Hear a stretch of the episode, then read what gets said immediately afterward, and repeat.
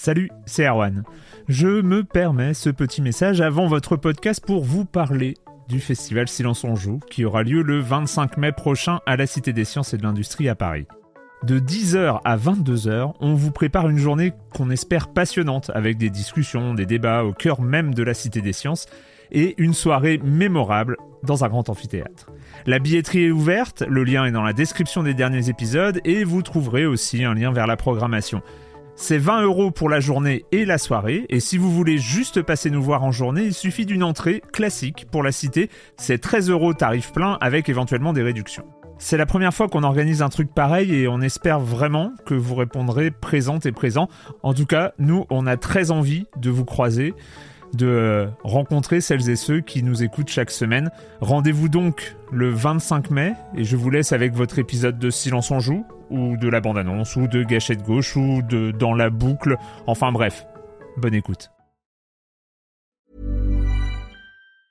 Hey, I'm Ryan Reynolds. Recently, I asked Mint Mobile's legal team if big wireless companies are allowed to raise prices due to inflation. They said yes. And then when I asked if raising prices technically violates those onerous two-year contracts, they said, "What the f*** are you talking about? You insane Hollywood ass." So to recap, we're cutting the price of Mint Unlimited from $30 a month to just $15 a month. Give it a try at mintmobile.com slash switch. $45 up front for three months plus taxes and fees. Promo rate for new customers for limited time. Unlimited more than 40 gigabytes per month. Slows. Full terms at mintmobile.com. Silence en joueur, Juan Cario, bonjour.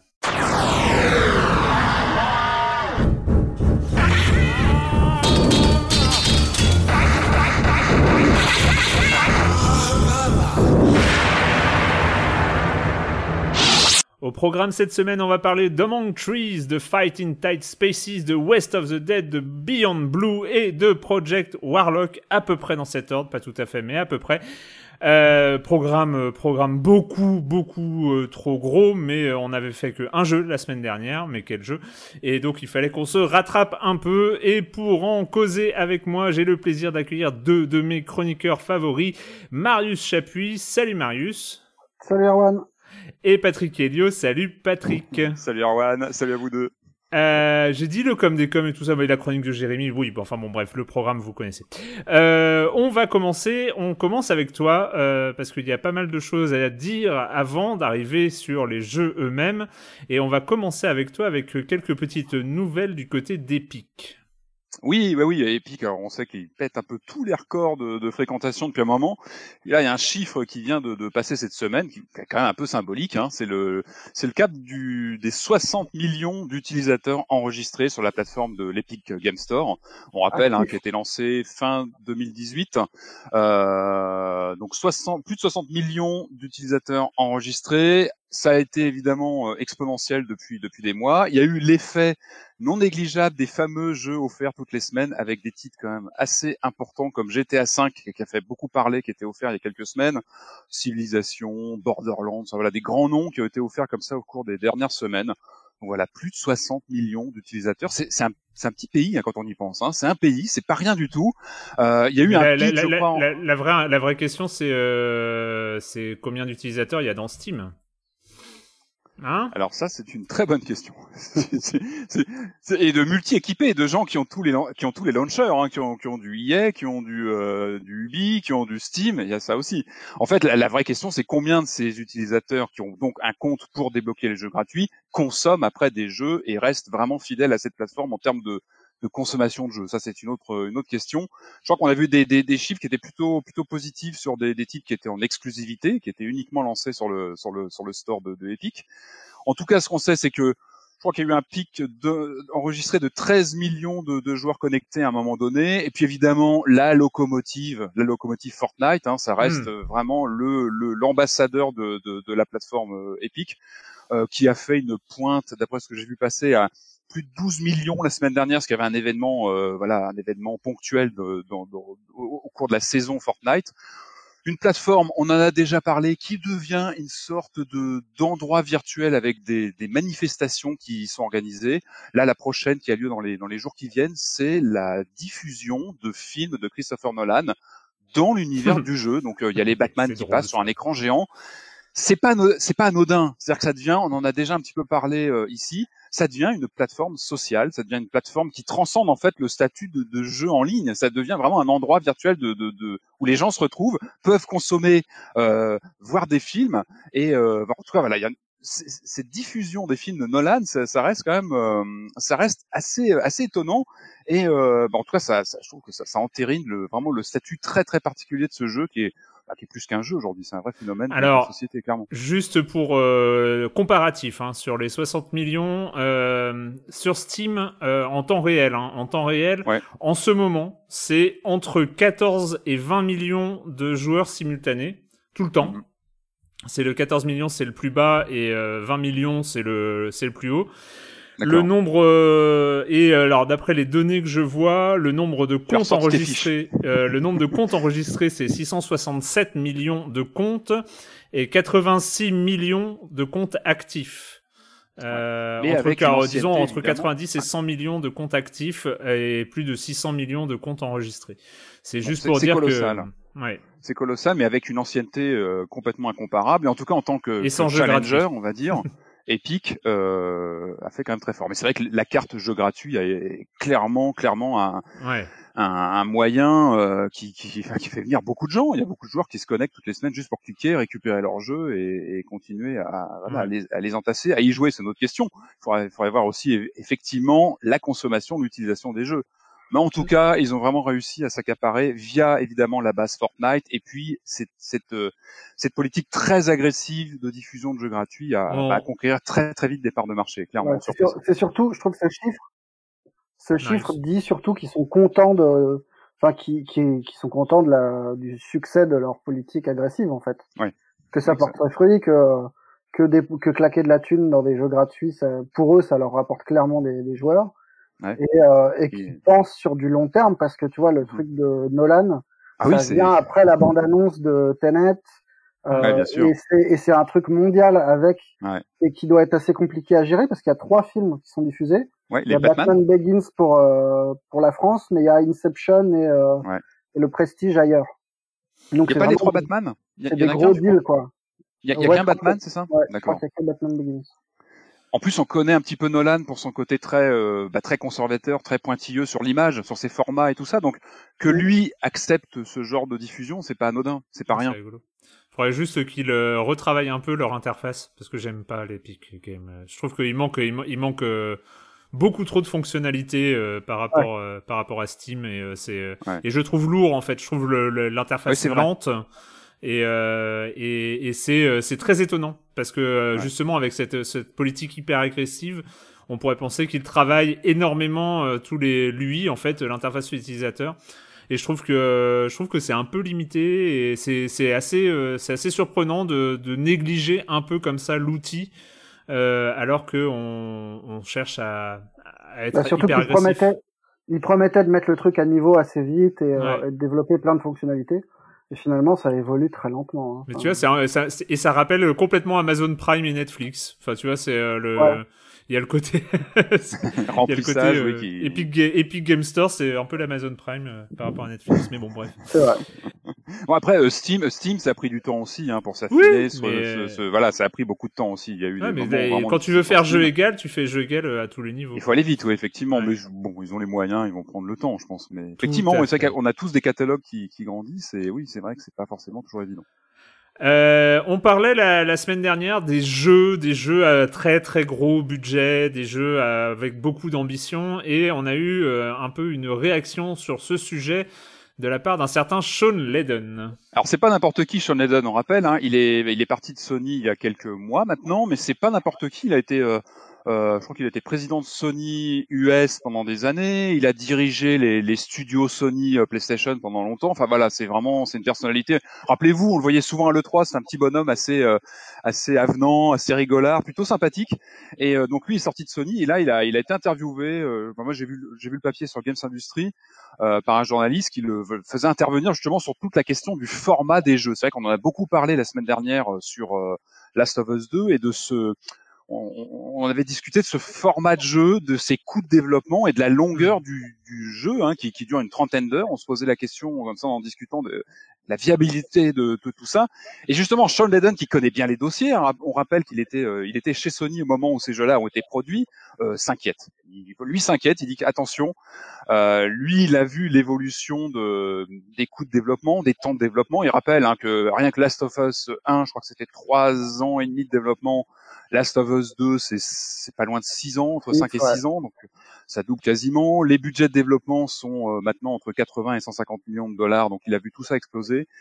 Et, lui, ce, lui s'inquiète beaucoup, c'est de la transition vers la prochaine génération de consoles qui là est imminente. Hein. On sait que la PS5, mm. la, la, prochaine Xbox arrive là en fin d'année.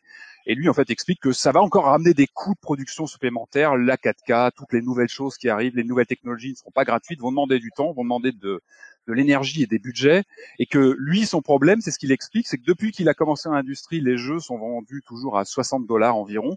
Ça, ça bouge pas, et que, euh, bah, les, coûts de production explosent et que la durée de de comment dire de, de, de, finition de création des jeux va risque de poser problème avec justement hmm. l'explosion des coûts de développement et en fait il pose la question en fait face à ce, ce Last of Us 2 qui fait énormément parler à peu à tous les niveaux en ce moment euh, lui s'interroge lui il dit qu'en fait justement revenir peut-être à des, à des jeux d'une quinzaine d'heures ça très bien ne serait-ce qu'en termes d'usage et de temps disponible pour les joueurs et aussi en termes de viabilité de, de, de capacité de production en, en, dessous de tout ça, on sent très bien qu'il y a aussi évidemment la question du crunch qui est là. On sait très bien que le jeu a été produit dans des conditions très particulières, euh, avec des équipes qui ont été poussées euh, parfois à leur, à leur extrême. Et, euh, voilà, donc en fait, lui, il explique que là, on va arriver à une équation qui va devenir impossible. Je, on parle évidemment des jeux AAA, on parle pas de, de, la scène indépendante avec des jeux qui ont des, des, des, comment dire, des coûts plus réduits. Là, il parle vraiment des grosses productions euh, first party en général. Est-ce que c'est -ce pas un marronnier? Est-ce que parce que enfin ce débat-là, je l'ai déjà entendu. Ça revient régulièrement. Ouais. J'ai déjà entendu avant la PS4. Je crois que j'ai déjà entendu avant la PS3 où on disait les coûts explosent, les jeux vont devenir trop coûteux, etc. Et là, il faut pas oublier, on en a parlé avec euh, l'Unreal 5. Euh, justement, il y avait eu une intervention de Jérémy sur le sujet euh, où euh, il y a aussi des outils euh, qui viennent pour gérer la lumière automatiquement, pour euh, euh, poser ses assets directement dans le jeu, pour pour être plus efficace et pour et, et, en fait il y a aussi des outils qui évoluent avec la technologie et qui peuvent permettre de ce qui est ce qui est intéressant finalement aussi c'est qu'on va commencer peut-être à avoir des indés qui vont commencer à faire des jeux qui qui vont titiller les, les, les AAA sur leur terrain de l'excellence visuelle. Et, euh, et c'est là où ça va être aussi intéressant. Je pense que en fait ce qui fait ce qui fait rebondir pas mal là, c'est The Last of Us 2 qui cristallise beaucoup de problématiques actuelles en fait pour ce, ce, ce blockbuster euh, monumental, comme il y a eu Red Dead 2 il y a, il y a maintenant quelques années. Il cristallise à un moment charnière euh, il pose des inquiétudes sur une durée de, de, de vie du jeu, de, dans le, dans le scénario pour finir le jeu. Il y a ces 30 heures qui, qui posent une question sur l'intérêt de jeu, le fait que le gameplay s'étiole, on mm. en a parlé, il y a des problématiques à ce niveau-là. Et puis évidemment, ce qui est nouveau par rapport aux anciennes générations, et en tout cas qui a été qui est plus mise en avant, c'est la question du crunch. Évidemment, c'est la qualité de production sur de, de telles, de telles. Euh, on sera, on sera amené à en reparler en 2025 pour la sortie de Cyberpunk. Voilà. Euh... il, a, il a repoussé à nouveau, hein, c'est ça, il a repoussé. Oui, ça, euh... ça. on a des images encore. De quoi Mais on a des images ce soir normalement. Ah oui, c'est vrai, c'est vrai, c'est vrai. on les loupe, hein, à chaque fois, aussi dans son jour, on loupe un petit peu, mais comme ça, on a un peu de temps pour en reparler la semaine prochaine. On a tout le temps. De... on a encore une émission. euh, le com des ah ben non pas le com des com mais non parce que euh, j'allais oublier quand même euh, parce que il y a en ce moment en ce moment euh, le jeu vidéo on, savait bien que euh, le jeu vidéo n'allait pas n'allait pas y échapper, mais ça tardait un petit peu après euh, après le cinéma, après d'autres d'autres milieux euh, comme ça. c'est évidemment la, la vague MeToo qui a l'air de de débuter, qui a l'air d'arriver, de, grossir en ce moment même, notamment à partir, notamment à partir d'un du thread de la narrative designer. Alors j'ai perdu son nom, mais tu vas me le rappeler, euh, Marius. c'est Megna, alors pas Megan. Megna euh, Giant, ouais. Megna Giant. Et son, Son pseudo, c'est Better the Mask. Ouais, at Better the Mask, qui euh, centralise sur Twitter euh, énormément de témoignages euh, de victimes euh, de d'agresseurs euh, d'agresseurs sexuels euh, dans le milieu du jeu vidéo et, euh, et ça commence à prendre une dimension assez impressionnante, Marius. Ouais, le truc a commencé à, à émerger ce week-end avec euh, des, des accusations contre Chris Avlon, qui est euh, l'une des euh, grandes figures de, de côté scénariste de jeux vidéo. Hmm. Euh, lui, il était en ce moment narrative designer sur Dying Light et euh, il avait collaboré avec sur Vampire Masquerade 2, là, le Blood, euh, Bloodline qui arrive aussi. Et il a un CV qui est assez impressionnant, euh, avec du Baldur, du Fallout. euh, C'est un des grands noms du euh, RPG, quoi. voilà, c'est vraiment un des grands noms de- du, du, du genre.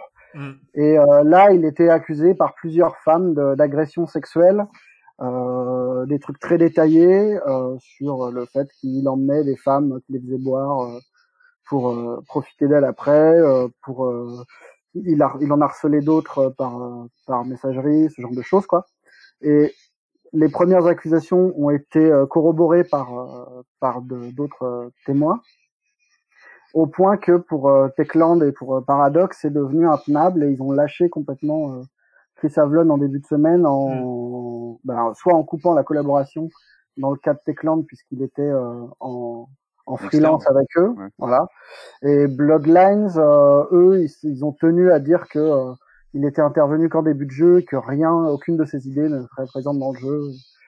Et ce truc-là aurait pu rester un peu un cas isolé. Enfin, Ouais. euh, Ouais, comme ça avait été le cas avec Jérémy Soul et euh, Alec Oloka il y a il y a presque un an où on a eu des a- on a eu des accusations on a eu euh, des témoignages mais qui n'ont pas dépassé ces, ces personnes-là et là depuis depuis trois jours en gros sur Twitter il y a une masse de témoignages qui commence à s'accumuler qui est assez impressionnante d'autant plus impressionnante que bah, c'est des noms qu'on alors pas forcément des personnes accusées mais des boîtes dans, pour lesquelles ils travaillent qui sont euh, très identifiées quoi il y a Insomniac qui a été obligé de, de réagir aussi euh, après avoir été accusé de d'avoir privilégié les, les, les carrières de, de personnes accusées de harcèlement plutôt que celles des enfin plutôt que les carrières des, des femmes qui les accusaient. Hmm.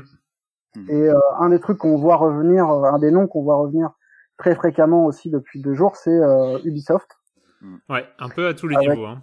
Ouais, et c'est voilà, c'est des cas très détaillés pour euh, certaines personnes, et surtout ça ça touche pratiquement tous les métiers du jeu vidéo. C'est ça qui est impressionnant. Ça va euh, des, des postes de direction euh, euh, aux postes plus artistiques, du développeur au community manager. Il y a des des streamers. Enfin, c'est vraiment un truc assez massif, et euh, et on voit bien que c'est euh, que ça tient à un système quoi. Et à chaque fois, avec et c'est vrai qu'à chaque fois, alors on peut le voir hein, donc sur euh, sur ce thread euh, parce que euh, parce que elle elle euh, elle centralise elle centralise comme ça euh, Megda Giant elle, elle centralise les témoignages et on peut voir à partir de ce thread à chaque fois c'est quand même des tweets longueurs enfin c'est des c'est des longs textes qui sont très détaillés sur euh, sur euh, les circonstances sur euh, sur euh, un peu l'histoire qu'est-ce qui s'est passé et tout ça donc il y a vraiment une une libération de la prise de la, de la parole de la parole des victimes dans le milieu du jeu vidéo. On va pas dire qu'on est particulièrement surpris. Euh, c'est pas euh, c'est pas quelque chose euh, que qui était inimaginable. Loin de là, on se demandait plus quand est-ce que ça allait arriver que que si ça allait la- arriver. Euh, mais là, là, c'est vrai que c'est impressionnant et on en est qu'au début de la vague. C'est, on sent bien que qu'il y a quelque chose qui est en train de se passer à ce niveau-là. Et, euh, et les, les trois, enfin non, 90% des cas cités, c'est du harcèlement sexuel, des viols, euh, vraiment. Oui, ça va des- assez loin. C'est assez cris- Alors moi, je lisais le, Ah il y oui, a un oui, c'est article vraiment de. pas anodin du tout. Mais il y a aussi gamin. des trucs, excuse-moi, il y a, Ouais, il y a mais- aussi des trucs qui sont en dehors, de, qui, qui tiennent au harcèlement euh, euh, racial aussi. Hmm. Il y a ouais. des studios qui sont nommés où on, on dit clairement qu'il y a une espèce de, de logique de, de, de boys club et de, de racisme bon ton, enfin de, de brutalité dans le Ouais. dans la parole qui bah, qui va avec euh, avec ce type de culture aussi. Ouais. Ouais. Là, C'est c'est Gamasutra qui a fait un article. Il y a, il y a une page avec un, un récap qui est assez, euh, qui est assez flippant. C'est quand on lit les, les témoignages, c'est assez glaçant. Ce qu'il ce qu'il faut, ce qu'il faut bien pointer du doigt, c'est que euh, et, et là-dessus, euh, les réactions des, des, des, studios, des éditeurs et tout ça vont être rapides. Ils n'ont pas le choix. Ils doivent. Euh, euh, Voilà, oui. Ubisoft s'est dit euh, vraiment très concerné par Ouais. euh, par, la- par le sujet, etc. Mais c'est trop tard. Enfin, Mm. comment dire? MeToo, c'était pas hier. C'était il y a Ah bah le. Gamergate, c'était avant-hier. On sait, on sait que le jeu vidéo, dans, dans, dans sa culture, a une, un composant, une composante toxique très importante. Il n'y avait aucune raison, voire même il y avait toutes les raisons de penser que euh, cette situation se déroulait, s'était déroulée et continuait à se dérouler dans le milieu du jeu vidéo. Il n'y a pas, c'est un milieu très masculin, c'est un milieu avec Ouais. une culture, euh, une culture quand même euh, misogyne, euh, à des, des antécédents. Je dis pas que tous les studios le sont et que toutes les personnes le sont. Évidemment, on va pas, on va pas, euh, on- je- j'ai- mais j'ai pas non plus envie de prendre de pincettes euh, pour en parler. Quand il y a eu MeToo, euh, c'est à ce moment-là où moi j'aurais aimé voir les Ubisoft, les Activision, les euh, tous tous les tous les grands noms euh, Insomniac et, et, et tous les autres dire on prend des mesures maintenant. C'est maintenant où on sait, on sait qu'on qu'on n'est pas euh, on n'est pas étranger à, à, à cette situation et quand on voit le Gamergate, quand on voit les, ce que se sont prises les, les développeuses de jeux vidéo euh, Ouais. à l'époque du Gamergate et encore maintenant que on voit quand on voit ce que se prennent les streameuses euh, en commentaire, euh, bah là il y a eu le, il y a, y a des, des trucs de boycott de Twitch, il y a des choses comme ça, bon, qui sont aussi liées à Black Lives Matter et, et, et ce genre de choses. mais mais c'est important aussi parce que autant tu peux comprendre qu'une entreprise mette du temps à réagir quand il s'agit de virer des des gens qui ont l'air essentiels dans une entreprise, alors qu'effectivement il y a rien de bon à garder a priori un prédateur sexuel ou enfin c'est tu, tu retardes le problème plus qu'autre chose. Mais Twitch, euh, la campagne de boycott évidemment c'est lié aussi à un mouvement plus large euh, Black Lives Matter, mais mais t'as aussi ce truc de réaction plus lente quand il s'agit de femmes qui disent Ouais. être harcelées. Euh, ça, ça bougeait autrement plus vite quand euh, quand il y avait des problèmes de prise de parole politique et qu'il fallait couper des micros ou, ou demander à des mecs de fermer leur gueule. euh. Là, là d'un coup, on voyait des entreprises réagir très vite et très fermement. Mais là, Et Et c'est un les peu poids- les, les langues deux deux mesures qui est, qui est, qui est- voilà. Et puis là, il y a une multiplication de témoignages. Du coup, il y a aussi ce phénomène de de- de- d'encouragement à prendre la parole, à, Et on- raconter ce qui s'est passé. Alors, je Et pense y a- encore une fois, et de encore une fois, n'en on en est qu'au début. On en est qu'au début.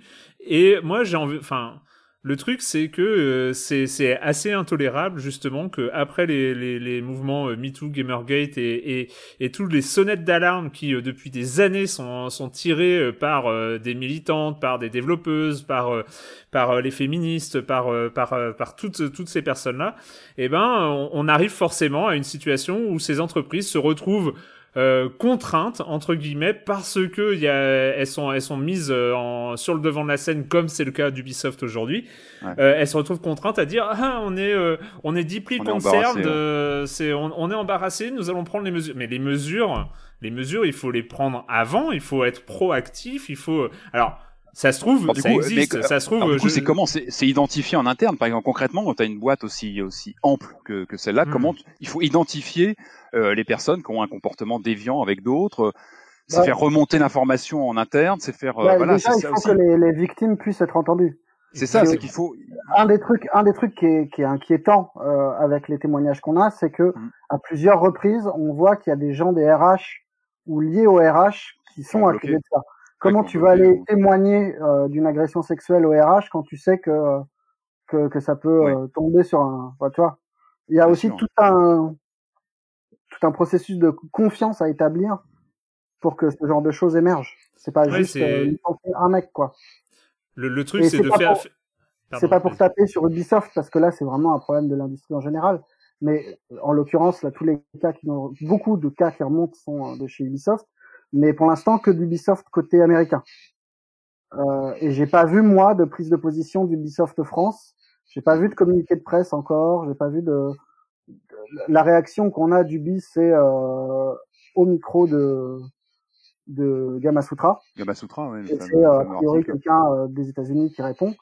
Euh, c'est une boîte française. Il n'y a pas de raison qu'il n'y ait pas de problème en France et que et que voilà, et que la maison mère réponde pas, ça me voilà, ça me heurte un peu. mais c'est pas euh, peut-être qu'il vaut mieux qu'ils réfléchissent un petit peu avant de répondre juste pour répondre dans le vent, mais euh, Ah, bien sûr.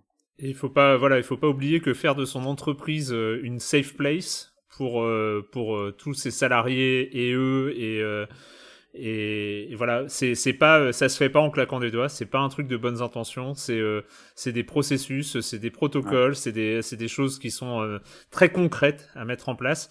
Et euh, si tu le fais pas, bah euh, c'est euh, c'est de la non insistance quoi. C'est pas euh, c'est c'est pas autre chose. Donc euh, c'est pas euh, pour le coup euh, voilà il y a une vraie. euh, on va voir. Ça se trouve euh, Ubisoft va dire on a pris les mesures, ça change, ça ça évolue, on a pris conscience, on a telle et telle euh, infrastructures qui sont euh, prévues et qui sont designées pour. Après voilà, on, a, on, on attend de voir, mais effectivement, comme tu le dis Marius, euh, on attend, on attend les communications, la communication d'Ubisoft France et puis euh, sur euh, sur des éléments concrets aussi et pas que sur des euh, deeply concerned euh, et des et des notes un peu outrées dans le vent quoi. Euh, de toute façon, on sera amené, je pense, parce que comme on le dit, euh, c'est que le début. On sera sans doute amené à en reparler peut-être dès. Et c'est une bonne chose que ça arrive. prochaine. On est d'accord Mais c'est une bonne sûr, chose que sûr, ça arrive. C'est une très bonne chose que ça remonte. Euh, ça ne peut que euh, faire évoluer euh, l'industrie dans le bon sens. Ça ne peut que mettre en place justement des. J'ai pas envie de parler de surveillance, mais de vigilance sur ce genre de comportement et aider euh, bah, les, les, les futures potentielles victimes à pouvoir tirer une sonnette d'alarme plus rapidement, euh, pouvoir avoir une, comme on le disait, une écoute. C'est important. C'est vraiment important, même pour la maturité d'une industrie. et puis à terme, bah, de- ça peut, ça peut aussi permettre d'ouvrir un peu les, les, les portes à une féminisation du Bah, c'est métier, C'est à, indispensable. Mais à bien ce sûr. qu'on euh, à ce qu'on ait davantage de, de points de vue sûr. différents et qu'on soit pas, euh, voilà. Mais parce que parce que c'est quelque chose qui est en train de rentrer aussi. On, Ouais. on voit de plus en plus de jeux avec euh, des, des points de vue queer, des points de vue euh, féminins, mais ça reste euh, minoritaire et, euh, et voilà. On peut Ça pas va changer. applaudir- Ça va pas changer. Ça va changer. côté euh, que, que plus de la moitié des joueurs sont des joueuses et euh, Oui, il va y avoir ce genre de. derrière aussi. Bien sûr. On avait eu les témoignages, euh, il y, a- il y a eu des témoignages il y a quelques années de, de, de personnes, de, de femmes notamment, qui ont quitté euh, le milieu du jeu vidéo parce que justement, par, à cause de- d'une ambiance aussi. C'est pas forcément des, des cas concrets de harcèlement, mais euh, c'est euh, c'est une ambiance toxique euh, qui est peut-être euh, moins euh, nominative euh, que ça, mais euh, voilà, on sait que c'est pas euh, c'est pas un milieu super accueillant. Et effectivement, ça il- change. Et puis, il faut que et ça puis ça change. va généralement de pair, hein, parce que Mm. là, les accusations chez Insomniac, par exemple, euh, je crois qu'il y a une dizaine de cas de, de personnes qui ont démissionné après, Ouais. de victimes Ouais. qui ont démissionné. Ouais, Donc, non seulement tu es victime, mais en plus tu es ostracisé du milieu derrière. euh. Ouais, ça, c'est ben, c'est ça, c'est la crainte aussi derrière d'enclencher euh, un cercle vicieux. Mais mais il faut passer par là, il faut que ça avance et euh, Ouais. Ouais. suivre ça de près, évidemment. et il faut virer ces mecs-là. Euh, évidemment. Euh, donc, euh, on, on- comme je dis, on sera amené, euh, bien sûr, à en reparler, euh, sans doute, sans doute très vite. Euh, le com des coms de la semaine dernière. Alors, le com des coms de la semaine dernière, on va éviter de relancer le débat. Je veux pas relancer le débat, hein, soyons clairs. Je ne veux pas relancer le débat. Euh, mais il, fallait, il fallait quand même que je cite quelques, quelques, quelques commentaires. On va commencer par Nomisis qui fait ah là là Erwan comment peux-tu après avoir encensé cette simulation de beauf bas du front dans tous ses aspects qu'était Red Dead 2 il y a deux ans passer à côté Oh, d'une œuvre délicate profonde qui va marquer la décennie à venir tous médias confondus qui est déjà une référence en termes d'écriture de possibilités d'interaction quasi inédites entre des personnages touchants et non manichéens. Une œuvre qui sera précurseuse à bien des aspects pour la génération vidéoludique à venir. J'ai mal à mon silence en joue. Oh là là. Euh, je pense qu'il y a un peu de, il exagère un peu. Hein. C'est, il est, on, on est dans dans C'est l'emphase. passionné, c'est- dans- c'est voilà, passionnel, on est, on, passionnel. on- est dans, dans le dans le passionné. On- il, il nous écoute depuis longtemps, Nomisis, donc euh, on va pas on va pas prendre ça totalement au premier degré. Mais quand même. Euh, En tout cas, il, Pal- il polarise hein, ce jeu. Il polarise les avis, C'est il polarise les. C'est tranchant. Hein. On sent que c'est un sujet euh, tranchant. Palmer euh, qui renchérit, qui dit c'est surtout que le jeu est très très loin de la description revêche qu'en fait Erwan. C'est un jeu radical qui a des choses à raconter, qui le fait extrêmement bien et bien mieux que tout ce qui a pu se faire jusqu'ici et dont le gameplay, certes classique, laisse une place folle aux joueurs. Euh, J'enchaîne hein, parce qu'on est on est toujours sur euh, sur euh, The Last of Us. Alors il y a d'autres personnes qui vont un peu dans ce sens-là. Euh, France Buche qui nous dit la réaction de si je ne m'abuse, la réaction de Roger Derwan est d'abord sur le décalage entre son statut autoproclamé d'œuvre ambitieuse artistiquement et finalement de grosses ficelles de gameplay. Je pense que l'origine des questions à charge est d'abord à chercher là et ensuite sur la question de crunch. Euh, belle émission, belle, très intéressante. J'aurais adoré un dernier quart d'heure de discussion avec les spoilers afin de pouvoir approfondir l'analyse. Euh, mais euh, et alors bon, en fait c'est juste. Ouais, Hein allez, on spoil tout là maintenant. on C'est- peut, on ça peut. fait une semaine qu'il est sorti, les mecs, on peut y aller. Non, euh, c'est juste pour dire que j'ai hésité parce qu'effectivement après le générique de fin, on a on a continué la discussion euh, pendant avec Julie euh, un, un petit bout de temps et j'avais les j'avais les l'enregistrement et je me suis posé la question tiens et si je mettais un bonus une sorte de bonus track euh, après euh, après l'enregistrement mais c'est toujours problématique. Ouais, écoutez à l'envers. J'aurais pu, euh, mais euh, mais je ne l'ai pas fait euh, bah, parce que déjà c'était compliqué de prévenir les gens, de, de dire attention là, là, là, ça spoil, euh, là. voilà. euh, et c'est vrai que c'est vrai qu'il y a un autre un autre auditeur qui regrette que dans Silence on joue on ne revienne pas comme ça a posteriori sur Ouais. sur des jeux, sur des débats. Il faut, euh, on va signaler quand même l'existence de cet excellent podcast La fin du game, euh, qui Oui. est un podcast euh, pas très très vieux, mais euh, qui euh, à chaque émission comme ça revient. euh, totalement sur euh, sur un jeu et va en profondeur sur tous les aspects du jeu et c'est euh, c'est vraiment très très bien et il a un beau succès en plus donc c'est c'est très cool pour eux mais euh, voilà c'est vrai que on, on pourrait être amené à le faire. C'est vrai que c'est compliqué aussi quand on est dans un rythme d'actualité avec euh, où on essaie de suivre comme ça les, sorties chaque semaine mais pourquoi pas.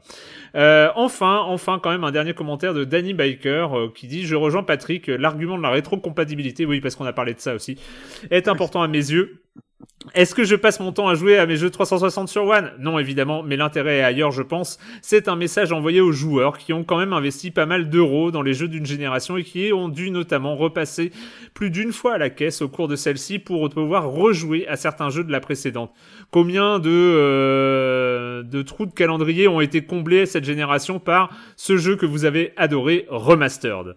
À une époque où les architectures des consoles changent moins, où les jeux peuvent être facilement patchés pour mieux tourner, les fameux patchs pour One X ou PS4 Pro, où l'on cherche à nous lier à des écosystèmes plutôt qu'à des machines, demander de ressortir la carte pour un simple lifting graphique me paraît mesquin. La communication de Microsoft nous dit ne vous en faites pas, on est au courant, on s'en occupe, tandis que les tergiversations de Sony jusque-là semblent nous diriger vers une, une annonce de PS5, notamment en fer de lance Demon's Soul Remastered.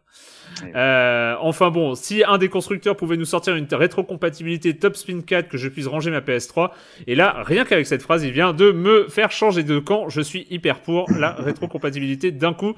Je veux moi aussi pouvoir euh, rejouer à Top Spin 4. Mais c'est vrai quand tu compares au PC où tu as ton compte Steam, où tu as des jeux depuis euh, 10 ans, voire plus maintenant, euh, que tu as toujours dans ton catalogue, que tu peux lancer euh, en général Non, sans trop de problème. Et ça, voilà, ça, ça fait mal parce que ce côté patrimoine de jeux que tu achètes, que tu entasses Hmm. pendant 15 ans, euh, t'as envie, de, voilà, de continuer à pouvoir en profiter sans, euh, voilà, sans les racheter, quoi. Enfin, ça paraît, euh, ça Ouais. pose la question de la propriété. euh, d'un Et mine de rien, quand, quand les enfants grandissent, c'est une question qui va revenir. Bah oui. Pour euh, tiens, j'ai joué à tel jeu il y a hyper longtemps. euh, Est-ce que Ah non, mais c'est clair. Je l'ai acheté il y a tant d'années. Est-ce que je euh, peux jouer j'en ai à Clonoa 2 que j'avais beaucoup aimé à l'époque sur PlayStation 2 Eh ben non. hein, Ah bah voilà. si, peut-être en, en PlayStation Now, qui est le, Ah. le... Ah je sais ouais, pas s'il est dessus hein, du tout, hein, mais, euh, euh, mais du coup c'est encore autre chose. c'est encore autre Ouais, mais chose. du coup, on te fait payer un abonnement. Hmm. Eh oui, eh oui, eh oui. Euh, bon bah c'est le moment quand même de commencer avec euh, avec les jeux vidéo et on va commencer par un survival.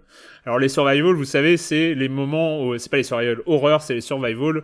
On vous lâche au milieu euh, d'un endroit désertique avec euh, avec un petit bâton et il va falloir construire une cabane et euh, s'en sortir et éviter de mourir. Cette fois-ci, eh ben, ça change un petit peu. Le principe reste le même, mais ça change un petit peu. En tout cas, ça s'appelle Among Trees et ça vient tout juste d'arriver en version très très early access.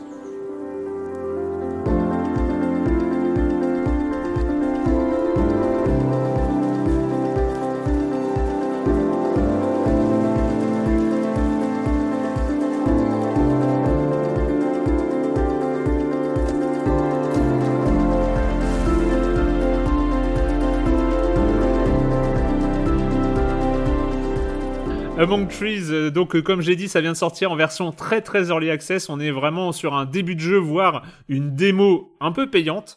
Euh, aux commandes, c'est FJRD Interactive qui se décrit comme une petite équipe euh, basée dans une forêt profonde de Suède. Donc en fait, ils ont pris ce qui était autour d'eux, des arbres, et, euh, et, et ils nous ont mis au milieu aussi. Ils nous ont mis au milieu avec eux.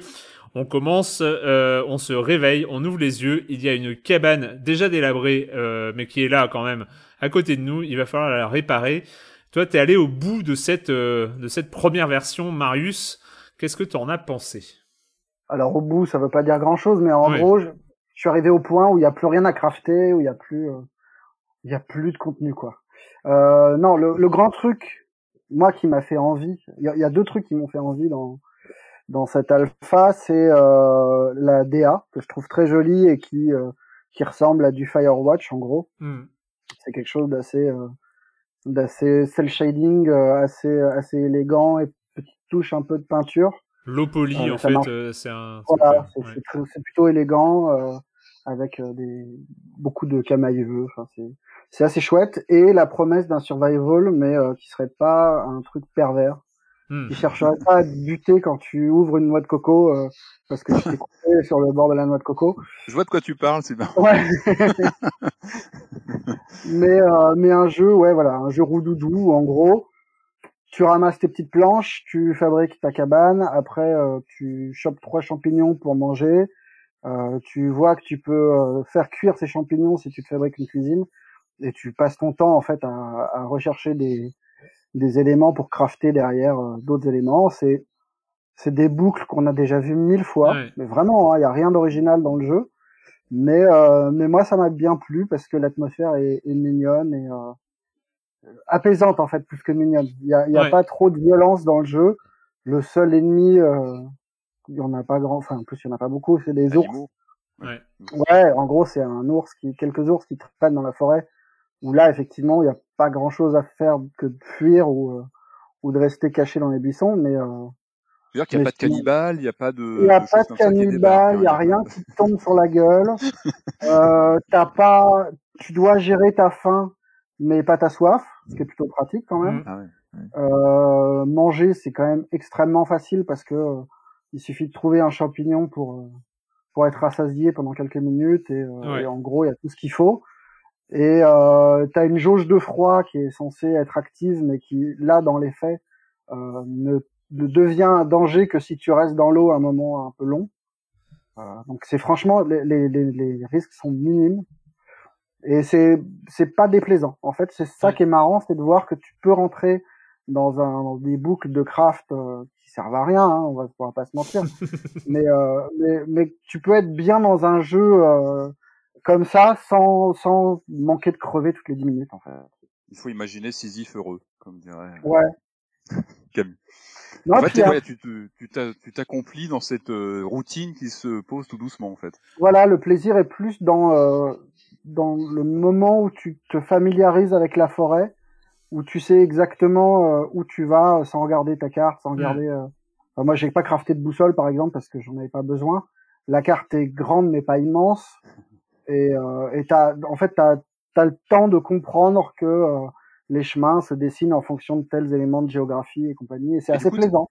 T'as décroché, est-ce que tu t'ennuyais ou parce Non, j'ai vraiment fait- décroché parce que j'ai fait, euh, en gros, ta cabane, tu peux euh, construire des extensions, euh, Hmm. euh, une, une salle pour fabriquer des petits outils, une salle pour euh, une salle cuisine, euh, une serre pour faire pousser tes propres radis, tes propres trucs, et puis à l'étage pour euh, pour avoir davantage de stockage. Ça te prend un peu de temps, il faut à chaque fois trouver euh, comment débloquer ce truc-là, et euh, voilà, c'est juste des petits des mini énigmes, comment réussir à à crafter ce truc-là, à partir de quoi, où le trouver, et voir Mm. comment, si tu débloques ce truc-là, ça va te débloquer un autre bidule qui va te permettre de créer ta pièce. Et... Mais c'est c'est suffisamment euh, propre et, euh, et joli pour que ce soit plaisant, en fait. Et c'est vrai que c'est euh, ça, ça se ressent euh, dès, les, euh, dès, dès le premier contact euh, dans Among Trees. Déjà, c'est c'est un jeu de survival qui te propose un mode zen.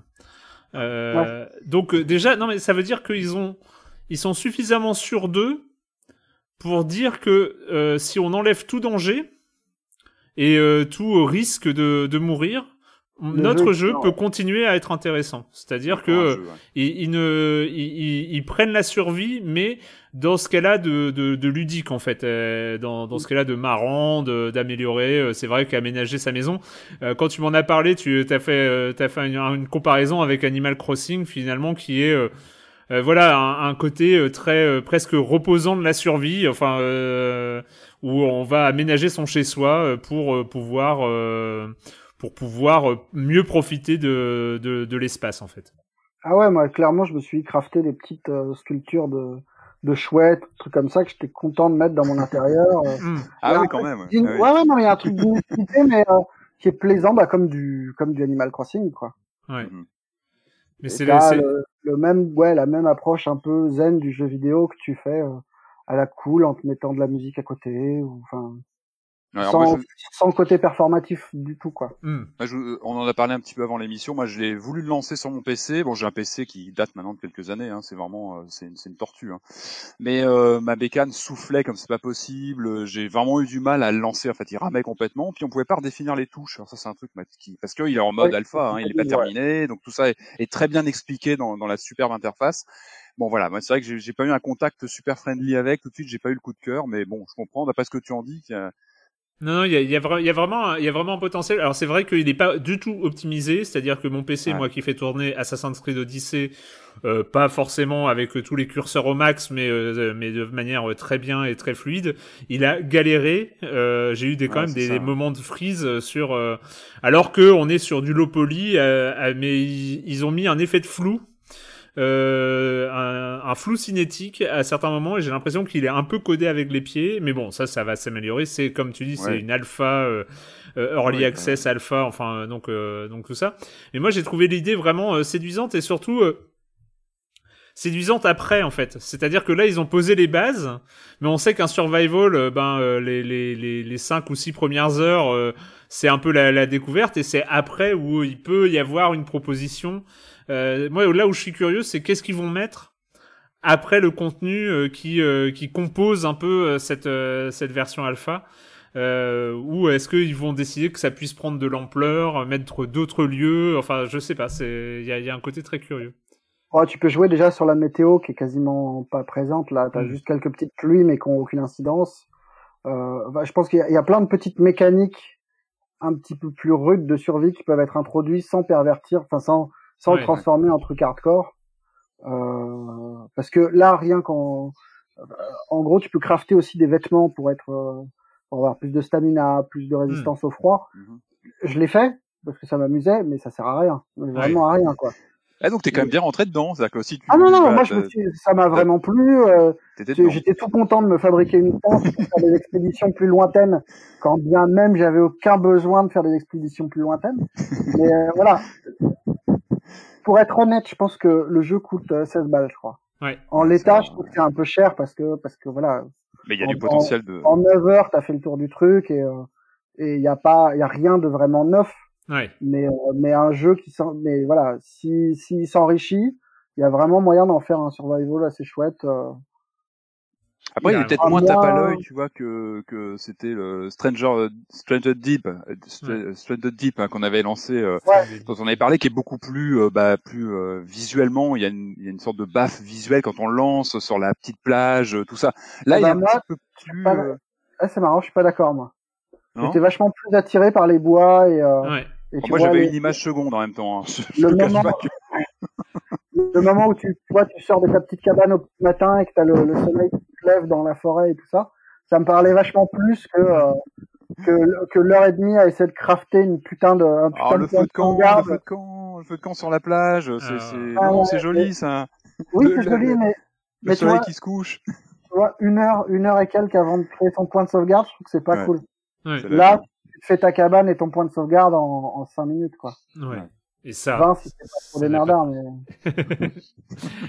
Euh, Among Trees, donc on va suivre quand même. C'est vrai qu'on va pas forcément conseiller l'achat euh, à 16 euros actuellement, sa- sauf sauf si c'est un, un- une sorte de proposition euh, que les gens attendaient. Moi, je pense qu'il peut y avoir des gens qui euh, sont un peu frustrés de de de, de pas euh, comme moi qui était j'avais l'impression que les survival me parlaient pas moi euh, ça me faisait toujours flipper et euh, je comprends enfin bon bref avec des cannibales ou avec des requins enfin bon bref c'est toujours un, un peu un problème et c'est vrai que là j'ai trouvé la proposition euh, très beaucoup plus raccord en fait avec euh, C'est Mais, c'est euh, un peu con, mais euh, je pense que ça ferait un très bon survival euh, console. Ouais Sur le côté un peu de chill dans le canapé euh, plutôt que devant son PC assis avec. c'est euh, clair euh, C'est un clair. bon moyen de rentrer dans le genre en tout cas, je pense. Si ça s'étoffe. Alors, j'étais obligé de le mettre au programme parce que c'est, euh, c'est, je, je me suis donné comme mission et les auditeurs commencent à le comprendre pour leur plus grand malheur de de suivre euh, la sortie de l'actualité du deck building euh, et de, de ces jeux de cartes euh, où je conclus toujours mes, euh, mes, mes, mes interventions par c'est un peu comme Slay the Spire en moins bien et Ouais, donc général, pour oui. oui oui non c'est c'est c'est un peu en fait. récurrent Euh, et donc en fait il me fallait parler de euh, de celui-là et il s'appelle Fight in Tight Spaces.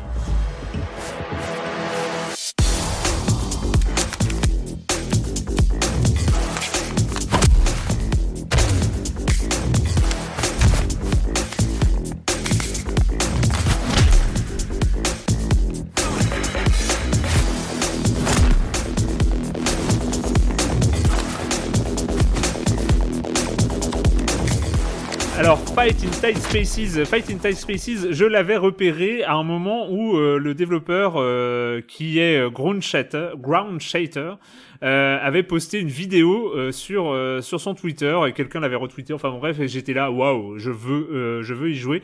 Je crois que j'avais été même dans les green lights de de, Steam. Enfin, j'avais mis sur ma wishlist. Enfin bon, bref. Pourquoi? Parce que Fight in Tight Spaces, en fait, c'est c'est un jeu qui s'inspire d'un passage très particulier, on va dire. C'est un jeu qui s'inspire, vous allez voir de quoi je parle, du Bathroom Fight de Mission Impossible Fallout. Est-ce que vous voyez de quoi je parle?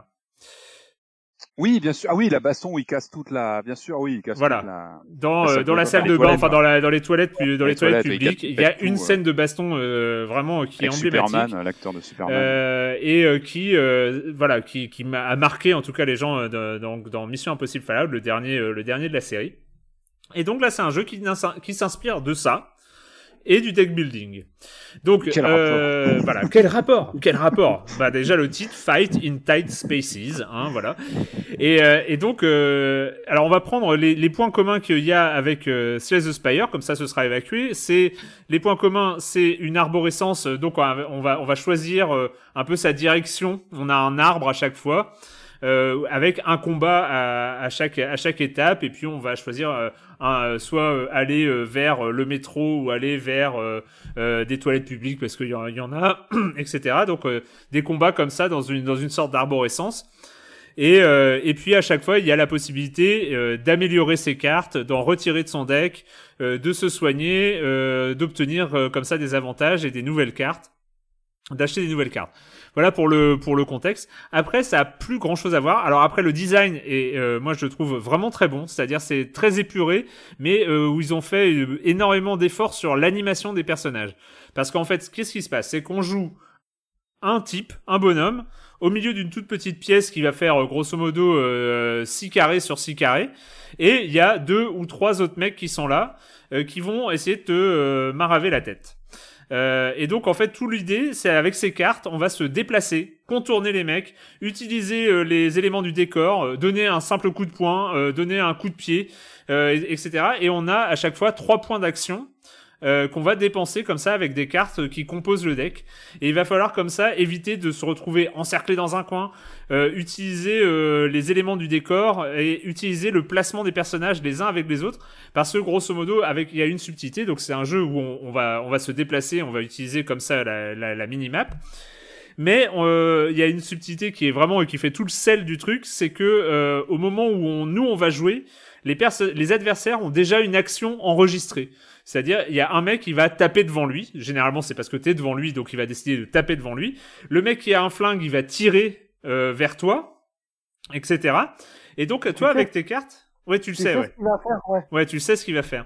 Et donc avec tes cartes, et ben toi tu vas euh, taper un mec, et ben il va reculer d'une case, ou alors le prendre et le décaler à droite, et donc il va arriver entre toi et, euh, et le mec qui te tire dessus.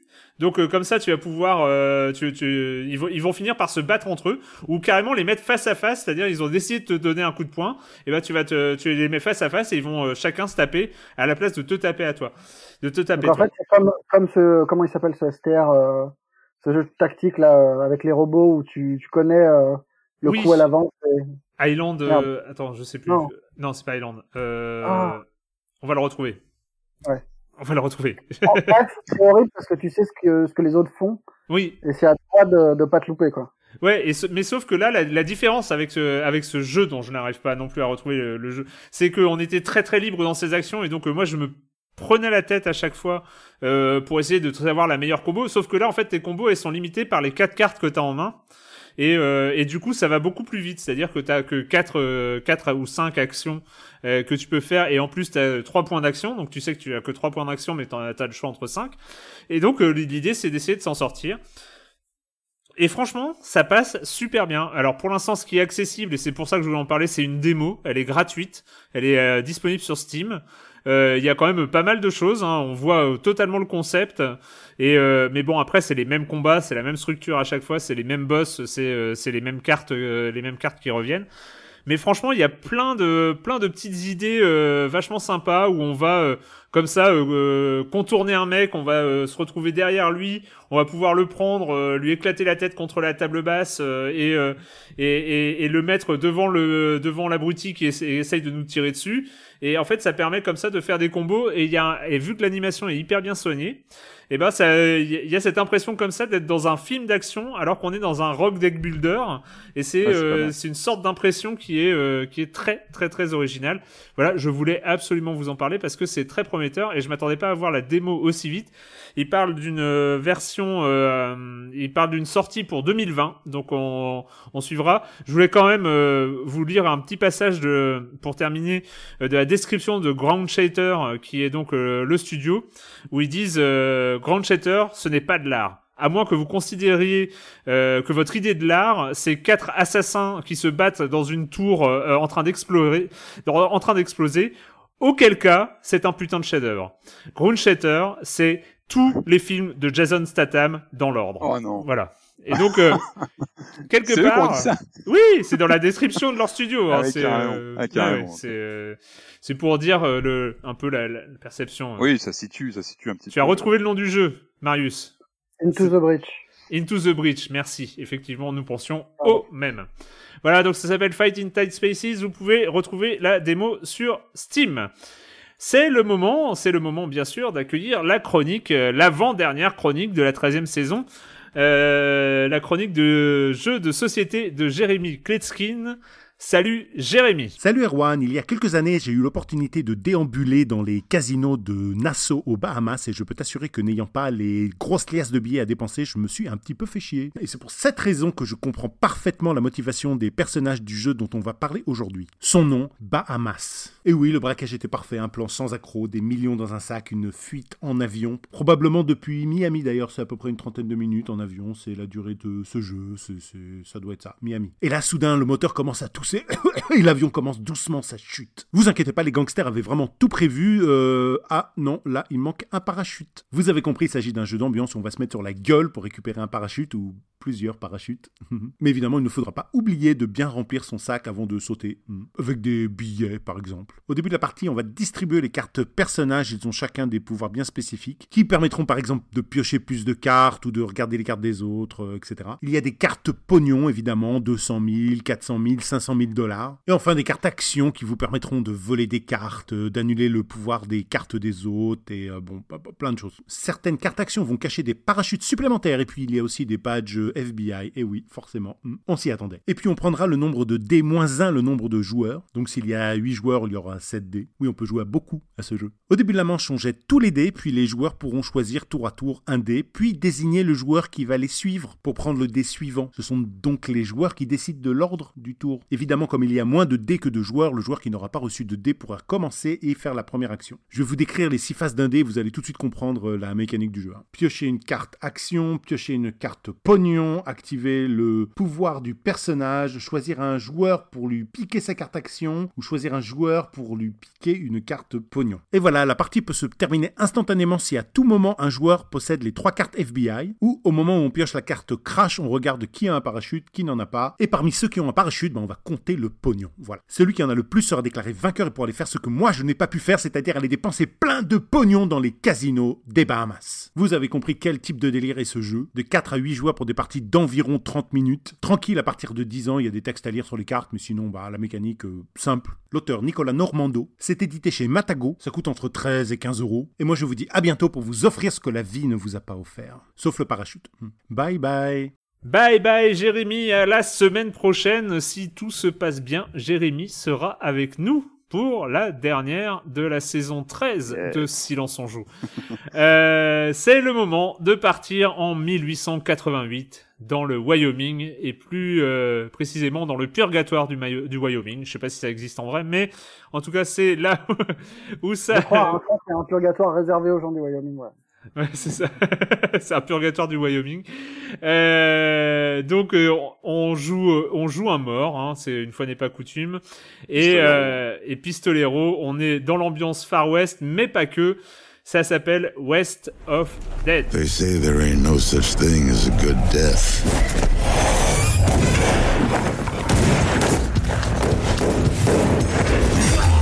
Depends on which side of the gun you're on and what you're fighting for.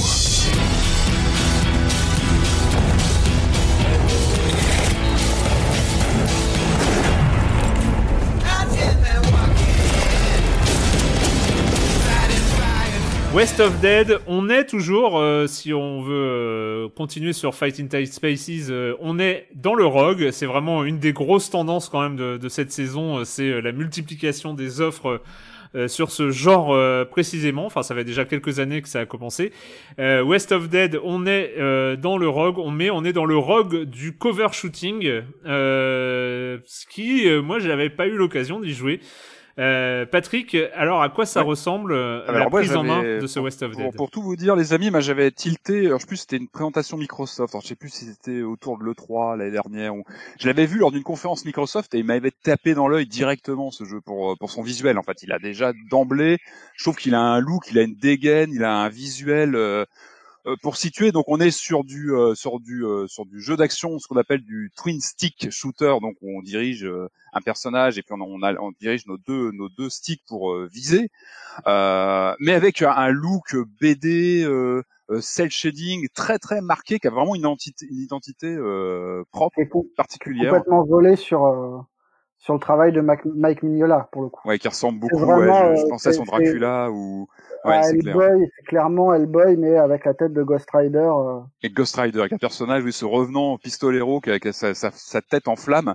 Euh, alors en fait, c'est Raw Fury qui a dit ça, et c'est un studio donc qui s'appelle Upstream euh, Upstream Arcade, qui est composé de quatre personnes. Alors c'est c'est des gens qui viennent de Lionhead ou qui sont passés a priori par Max Payne aussi. Et ça m'a, Mm. et en y jouant, ça m'a, ça m'a, ça m'a sauté à la, ça m'a sauté au visage. En fait, c'est qu'il y a- il y a vraiment une composante en fait de, de, de, comme tu disais, de cover. De, c'est vraiment là où je trouve où le jeu euh, crée la surprise c'est qu'on on pense au début devant un classique euh, twin stick shooter où bah on, voilà on enchaîne les, les niveaux, on se balade dans les pièces, on, on désigne tout ce qui se passe. Mais si on avance comme ça, on se fait vite, très très vite sécher en fait. Ouais. Euh, toute une Oui. partie du jeu donc qui repose, comme tu le disais en intro, hein, sur du sur du roguelike, donc euh, avec euh, des niveaux qu'on va faire évoluer, euh, un équipement aussi qu'on fait progresser, de l'or qu'on assimile, etc. pour euh, pour enrichir son équipement. Mais surtout la vraie surprise, c'est ce côté cover effectivement on rentre dans les niveaux, dans les pièces, dans chaque pièce on rentre. La première chose, première étape, hein, très vite on prend des. Au début j'ai j'ai morflé. Hein. C'est un jeu qui est pas facile. Hein. Il faut s'accrocher, il faut se, il faut faut y aller. Euh, il faut prendre certains automatismes. En général, on arrive dans une pièce qui est t'es dans le noir, tu vois pas grand chose, tu vois pas où sont les assaillants. Alors il faut vite les identifier. Alors si tu peux te déplacer, allumer, il y a aussi un jeu que la lumière permet Mm. de d'immobiliser un petit peu les, les ennemis. Euh, et surtout de voir où ils sont. Il faut les repérer pour Ouais. les viser et surtout ce cover. où On se cache derrière des éléments destructibles de, de- des niveaux. C'est important. C'est-à-dire que euh, c'est vraiment là où je trouve le jeu réussit à, à te donner cette sensation de, de, de, de gunfight sec comme tu as dans les westerns en fait, où vraiment euh, tu as des les munitions sont illimitées. Par contre, tu as vraiment ce jeu avec ton équipement. On a les deux gâchettes dans chaque main.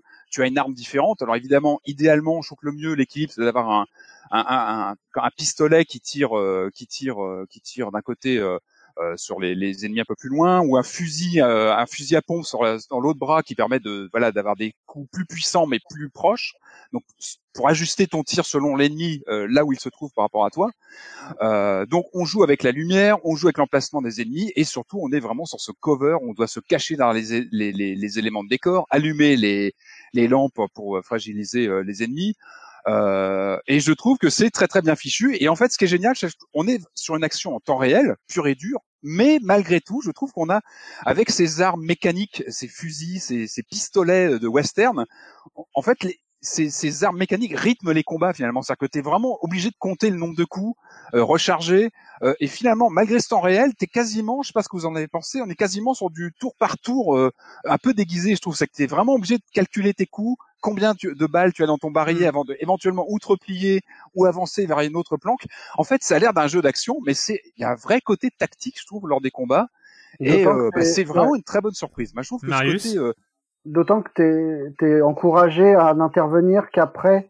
En gros, au début du jeu, t'as deux types d'ennemis, un qui euh, n'a pas d'arme à feu mais qui te traque euh, oui, qui te- physiquement, sur toi. et, euh, et des fusillés.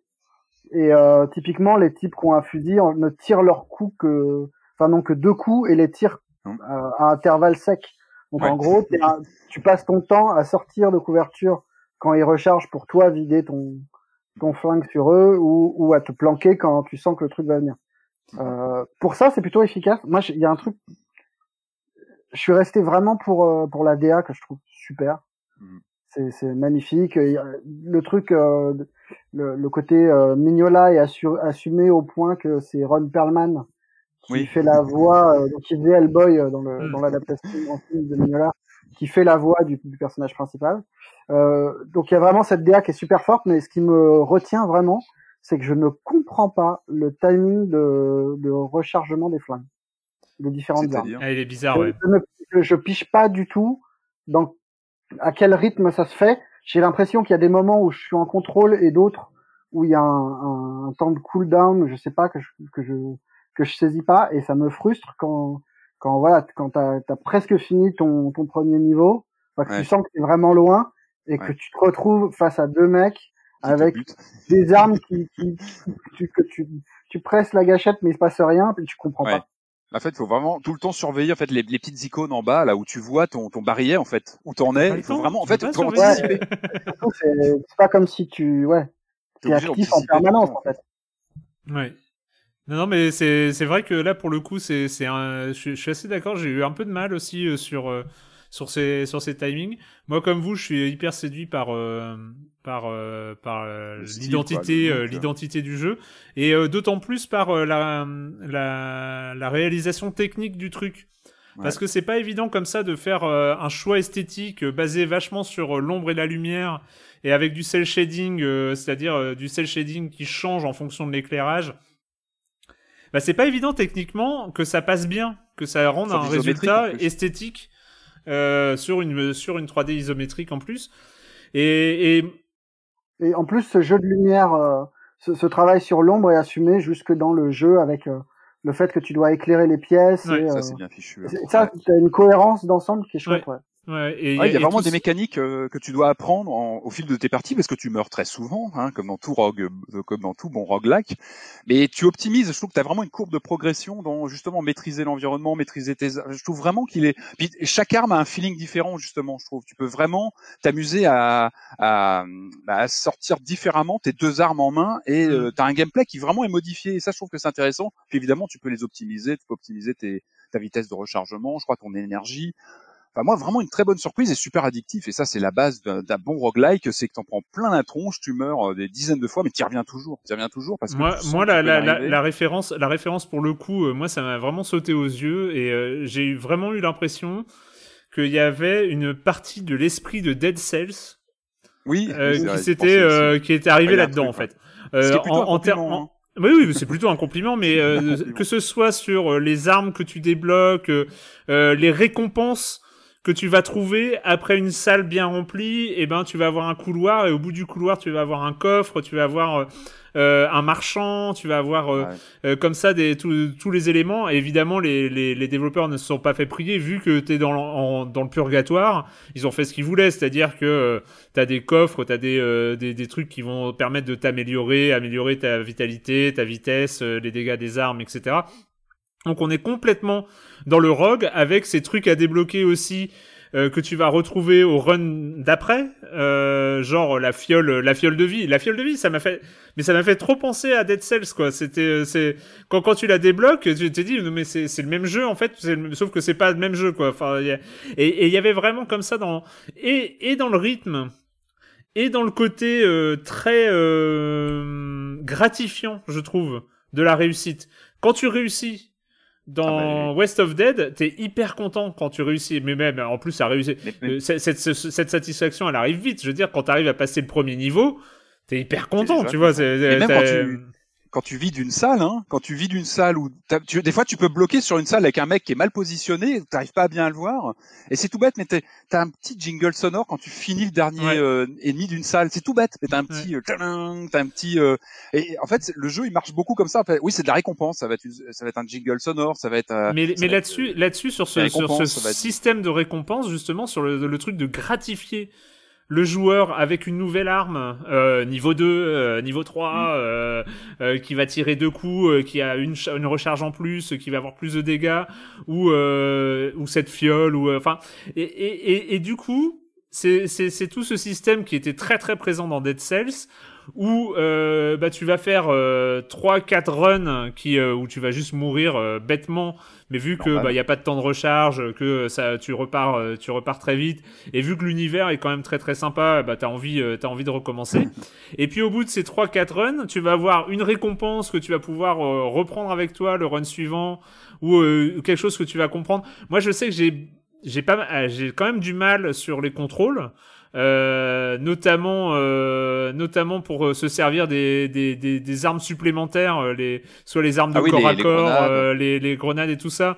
Ça ça commence à faire trop de boutons pour moi. Euh, j'avoue que euh, ne serait-ce qu'une arme gâchette gauche et gâchette droite moi, c'est un peu mon max, hein. euh, tu vois, avec une mécanique de, de tir de loin où tu vas euh, garder la gâchette gauche euh, ou droite, euh, ou suivant où elle est, euh, appuyer Ouais, le temps que tu vises et puis là tu relèves.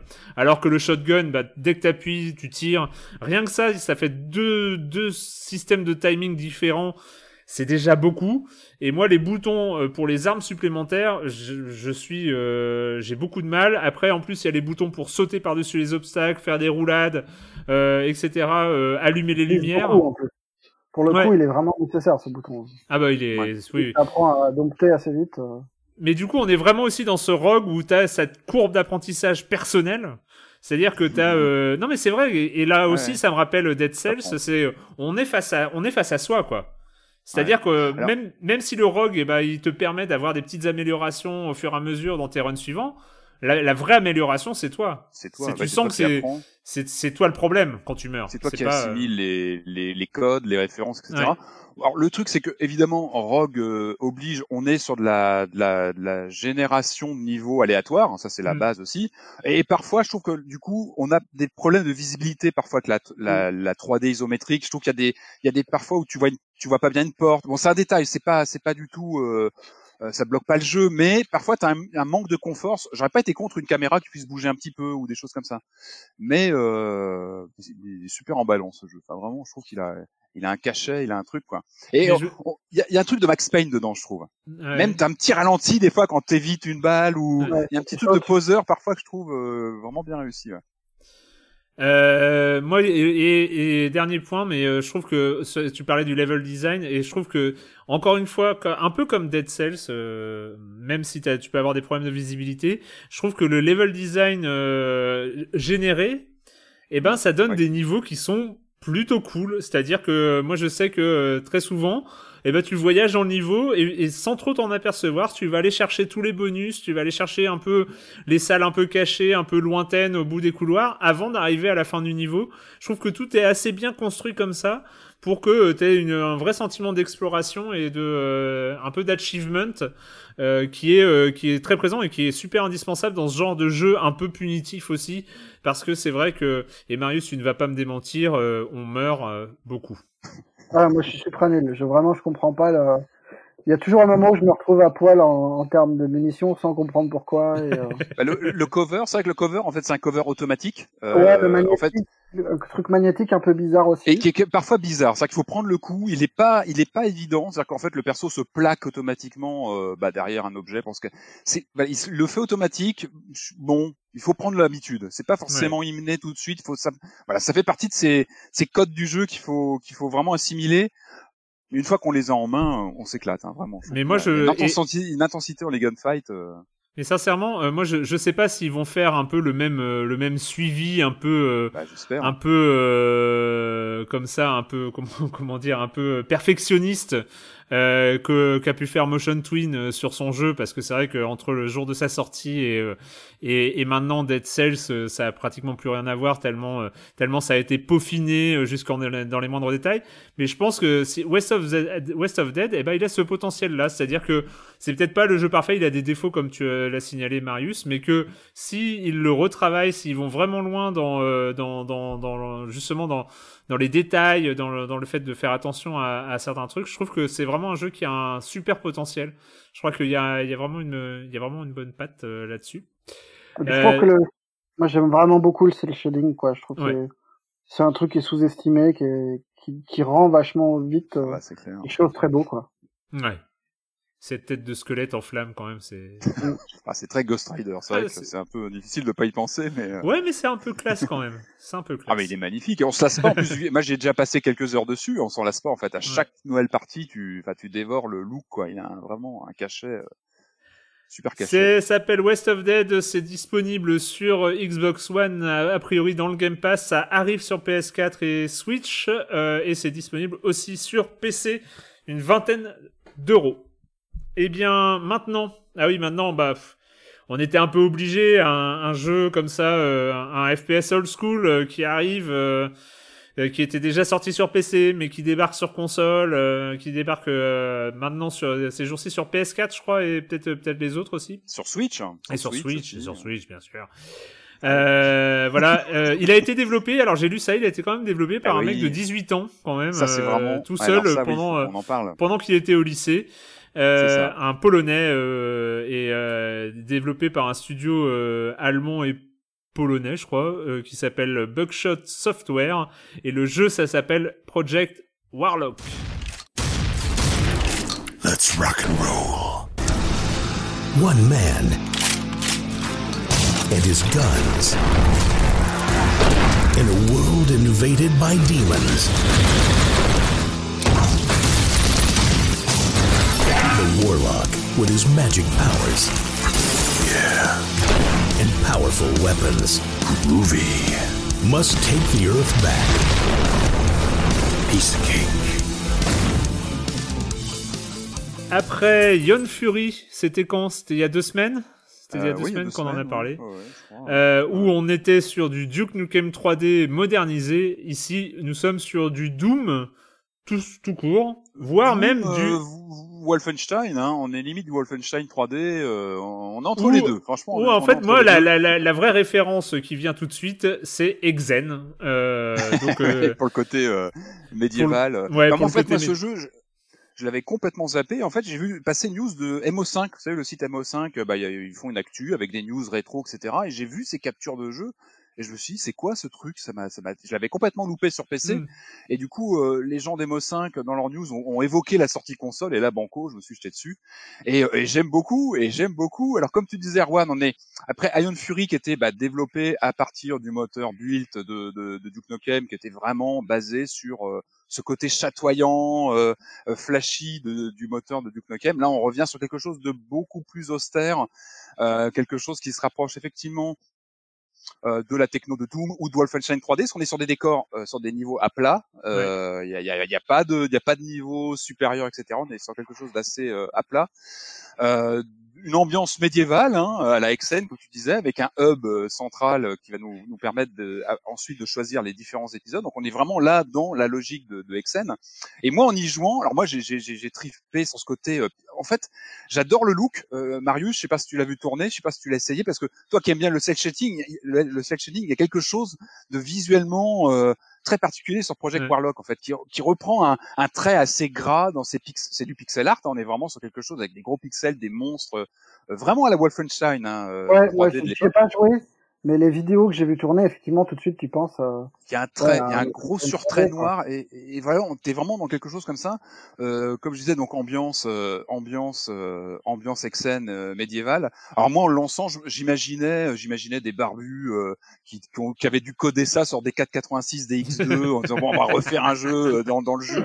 Et comme tu, tu racontais Arwan en intro, moi j'étais surpris après quelques heures de jeu, en potassant un petit peu l'histoire du titre, d'apprendre que c'était un mec de 18-19 ans qui l'avait développé. Il était pas né au moment de la sortie de. Et c'est dingue, mais, mais, mais complètement. Et en fait, d'après ce que j'ai compris, en fait, c'est son père qui l'a initié à bah, bah Doom, Exen. Faut que je fasse gaffe quand même. Et, et, et, je trouve ça, mais oui, mais je trouve ça génial parce que le jeu, il est, il est maîtrisé, il est ultra mmh. référentiel. Quand tu joues, tu te dis ah bah ça, ça vient de ça, ça, ça vient de là, ça je l'ai déjà vu là. Et c'est bien fichu, c'est que vraiment c'est assez subtil. Moi, ça m'a rappelé plein de, de bons souvenirs. Euh, je crois qu'il y a eu une campagne de, de, de, de, crowdfunding qui avait été lancée, et puis là, bah, un, édi un éditeur l'a publié. Et j'étais persuadé que c'était des mecs qui avaient vécu, qui avaient vécu tout ça à l'époque. Et non, c'est un, un, jeune ouais. type qui a repris ça. Euh, et bravo, parce que franchement, il arrive vraiment à te repropulser dans cette époque avec un gameplay. Euh, je disais donc la réalisation qui est plutôt austère. Hein, c'est quand tu sors de Ion Fury qui est avec des néons colorés dans tous les sens, ça atteint quelque chose de plus basique. Visuellement, bah, ça m'a un peu rappelé Ultima Underworld. C'est vraiment les Hmm. bases. Je parle de visuellement, hein, des textures, de la façon comment sont faites les textures assez grossières. Forcément, on parle d'un jeu de 91 euh, euh, avec donc ce, ce, côté très âpre, austère, difficile. C'est Oh. un jeu, mais tu, tu, tu morphes, mais il te, Mais bah, il te. Ah, il te mais corrige très vite. C'est-à-dire que très vite tu comprends que Du coup, moi, j'ai lancé-. J'ai lancé hier soir, mais j'ai j'ai Ah, il te morflé. corrige. Il te, il Ah là morfle. là. Par contre, les niveaux, les niveaux, moi, j'ai, avancé, j'ai pris sur moi, j'ai avancé, j'ai un peu morflé, mais les niveaux sont super bien fichus. Moi, j'aime beaucoup le, le, le level design assez labyrinthique avec plein de petits passages Ouais. secrets, droite à gauche, euh, des monstres qui sortent d'un- par, bah, à la Doom, quoi. T'es vraiment dans les références euh, Doom avec un niveau que tu crois avoir, vidé et hop, une porte qui s'ouvre avec euh, 10 monstres dedans. Mais tu comprends très vite ta euh, douleur. Il, il- il t'explique. euh, Ce qui, est, assez- ce qui est assez malin de sa part, c'est qu'il t'explique très très vite là où t'es. C'est-à-dire que tu commences le jeu grosso modo sur une sorte d'esplanade. T'as une porte. Tu rentres et là t'as as trois monstres qui t'arrivent dessus. Tu les butes. Et là t'as un couloir. Donc tu dis, euh, t'avances, t'as un trésor au bout, euh, machin. T'as un Ah ouais, couloir et bim, une trappe qui te fait tomber dans une pièce au milieu de euh, de six ou sept monstres. Et donc là, tu te retrouves what? Et là, euh, tu te mets à, à canarder dans tous les sens et euh, et, Là, et- t'as un tonneau explosif bien placé, il faut tout de suite le shooter, ça fait exploser. Bah, moi je savais pas. Excuse-moi, moi j'ai tiré dans tous les sens, ils sont tous morts. Euh, et euh, mais j'avais plus de munitions après, j'étais mal. Mais euh, voilà. Non, mais en fait, ce qui est bien, c'est que tu retrouves vraiment ce côté nerveux, euh, impitoyable de l'époque, avec quand même des, petits effets de, de couleur, enfin de, de lumière, je trouve qu'ils sont plutôt fins, qui sont bien intégrés à ce côté vintage. Après, quand t'es un peu rétro gamer sur les bords, il y a, un- c'est un, c'est une orgie quoi. Le, le jeu te propose plein de filtres. Alors t'as des filtres de couleurs euh, Commodore 64, Amstrad CPC. Je je évidemment, j'ai choisi ça. T'as du t'as du PC euh, 16 couleurs. Tu as aussi des filtres euh, écran bombé à tube. Voilà, c'est des petits détails, mais ça te permet vraiment de jouer dans une tu vois dans une ambiance rétro euh, plutôt sympa. Et euh, pour moi, il- moi, il m'a rappelé aussi pas mal Gauntlet. J'avais l'impression de jouer à un Gauntlet, mais en vue, euh, bah, en vue troisième Ah personne. Et je trouve qu'il y a ce, ce côté frénétique de l'action euh, qui est vraiment impitoyable. Encore une fois, il est très dur, vraiment. Euh, même quand t'es quand t'es quand t'es habitué à Doom, t'as ce côté un peu à la Xen où t'as des armes blanches. Tu joues aussi pas mal. T'as des armes à feu, t'as des fusils à pompe qui se débloquent au fil des niveaux. Mais l'arme blanche, J'ai juste, euh, j'ai une question. J'ai pas trouvé de quick save. il y en a pas. En fait, Ah t'as un, système de sauvegarde un peu chelou. Il y a pas de quand tu quittes F4 le F5. Ça c'est relou. Et ça, j'ai pas trouvé. J'ai pas trouvé. Et, et, surtout, la sauvegarde, elle se fait, je crois, tous les deux niveaux. Et quand tu relances ta partie après avoir quitté, tu t'as pas une sauvegarde, au, je crois, au dernier niveau. Ça, te ramène. Chaud. De... Franchement, et ça, c'est dommage. C'est dommage. Ça m'a un peu fait lâcher le jeu quand même. Hein, quand j'étais arrivé assez loin et j'avais, j'avais quand même, euh, je m'étais battu et tout ça. Et à un moment, je suis mort et je recommence au début. Je t'avoue. C'est un peu relou. Ah, bah, après, je suis d'accord, ça c'est pareil, ça m'a un peu bloqué, mais bon, après, je trouve qu'il a bien intégré aussi un petit côté RPG. Tu arrives dans un hub, comme on disait à la XN, ouais, où, tu, peux aller euh, optimiser tes armes, tu peux optimiser ton personnage. C'est tout bête, mais le jeu, il est assez riche. Je trouve qu'il y a plein de trucs à, à faire fouiller partout. Et vraiment, encore une fois, tu retrouves ces sueurs froides que tu avais dans, les, dans des bons niveaux de Doom euh, bien secs, où tu, tu, tu, vérifies, tu surveilles tout le temps ta barre d'énergie. Euh, tu as ton arme, quand tu es avec ton arme, ton arme blanche, ta hache, tu as, aussi une sorte de pesanteur de l'arme, c'est-à-dire que tu dois faire gaffe à comment tu la places, à te mouvoir, vraiment comme dans Exen, en fait, tu devais vraiment faire attention à comment tu, tu te déplaçais et ton coup, tu vas porter ton coup, une petite latence avec ton coup que tu donnes. Euh, voilà, puis les armes à feu, évidemment, elles, elles tabassent bien. Enfin, très bon feeling des armes, bon level design, euh, un côté rétro intégré et en même temps c'est un jeu moderne, j'ai envie de dire, fait par un jeune type qui a intégré tout ça. Euh, voilà, il y a quelques petits défauts, comme tu disais. Ça s'appelle euh, Project Warlock. Project Warlock. Une 20, une 15 euros sur euh, sur PS. Quinzaine d'euros. Ouais, quinzaine d'euros. Non, mais Patrick, qu'est-ce que tu fais? J'ai failli oublier. Mais oui, ton point FMV. Alors c'est pas vraiment de la FMV à proprement parler, c'est une, une, vidéo que j'ai, que j'ai postée sur Twitter, moi qui m'a fait craquer, qui est géniale, euh, une vidéo tournée live avec des acteurs qui, qui incarnent les différents méchants qu'on reconnaît tout de suite hein, dès, dès, dès, les premières images. T'as la, t'as la sorcière rouge, t'as, as les méchants du jeu qui sont là à dire comment ils galèrent face aux héros qui, qui déboulent dans la vidéo. Regardez là, c'est un peu dommage que ces vidéos euh, full motion euh, n'aient pas été intégrées au jeu, mais je crois que c'est une pub uniquement PlayStation, si je dis pas de bêtises. Donc bon, voilà, ça a peut-être été fait pour la version PlayStation PlayStation, mais en tout cas, à voir, elle est, elle est marrante, quoi. Et puis, on, ça donne une idée un petit peu du jeu, ce qu'on voit du gameplay euh, pendant quelques mm. secondes, et bah, ça met dans l'ambiance quand même très, très particulière visuellement du jeu, mais que moi j'aime beaucoup, qui me rappelle plein de bons souvenirs, évidemment. Project Warlock euh, sur euh, qui débarque donc, qui était là depuis deux ans sur PC et qui débarque tout juste sur console. On va terminer cette émission avec un objet un peu particulier, euh, peut-être euh, tout aussi intéressant dans sa forme que dans son fond. C'est à mi-chemin entre le documentaire et le jeu vidéo. Ça s'appelle Beyond Blue. Welcome to the Western Pacific. I'm Dr. Marai Soto, and I'll be your eyes and ears on this expedition. I'm joined today by two colleagues. Hello, I'm Andre. And I'm Irina. First time on a live stream. Be gentle with her.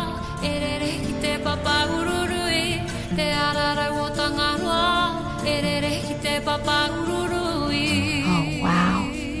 Glad we didn't miss this. Beautiful.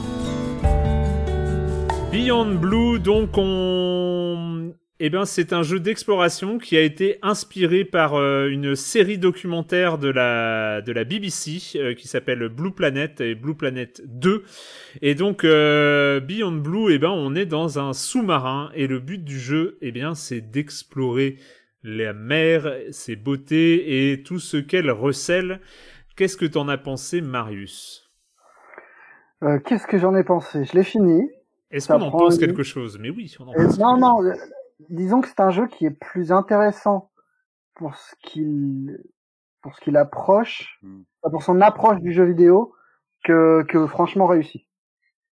En gros, donc comme tu le disais, on joue une, une, une biologiste sous-marine qui est euh, tout de suite lâchée dans un lagon avec euh, bouteilles, palmes et, euh, hmm. et on, se retrouve chargé de scanner les, les petites bestioles tout en avec une espèce d'enrobage autour, un prétexte de télé-réalité ou de de, de stream, on va dire, ouais. stream scientifique plutôt, où euh, où on a où le jeu, enfin c'est une excuse qui permet au jeu d'intégrer euh, des, des, petites parties documentaires qui viendront euh, séquencer les différents niveaux.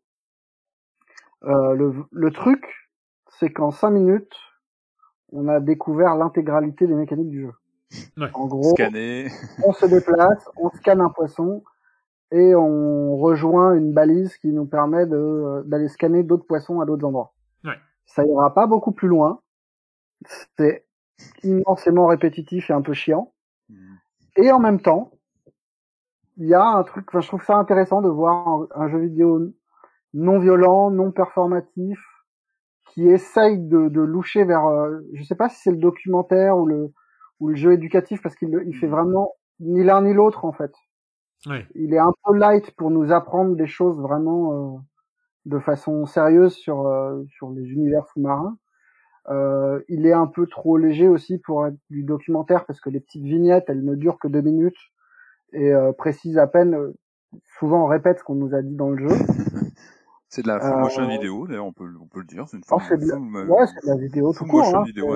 Les petits documentaires qui, Ouais, qui, qui sont intégrés. Mais euh, voilà, le, le jeu est très beau, enfin étonnamment beau en tout cas, Mm. parce que moi je m'attendais pas à un truc euh, qui bouge aussi bien. Euh, le côté euh, semi monde ouvert, enfin monde ouvert de chaque zone euh, fonctionne bien parce que Ouais. il y a un travail de la lumière qui est chouette, il y a euh, il y a un vrai boulot sur les animations des, des, des différents poissons, des bancs, des mais après euh, après voilà c'est un peu ledge quoi.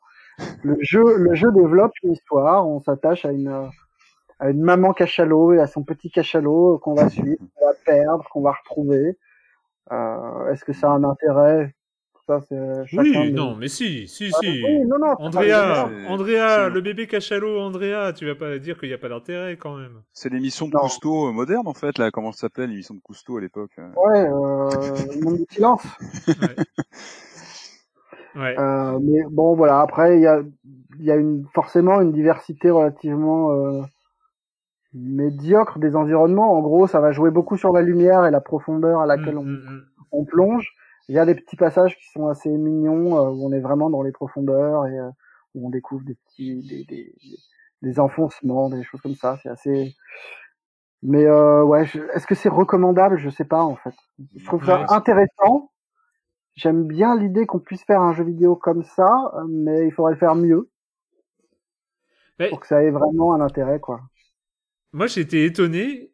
Oui, il faudrait faire mieux, mais j'ai été étonné qu'ils aient fait déjà aussi bien. C'est-à-dire qu'on est quand même à la limite du serious game.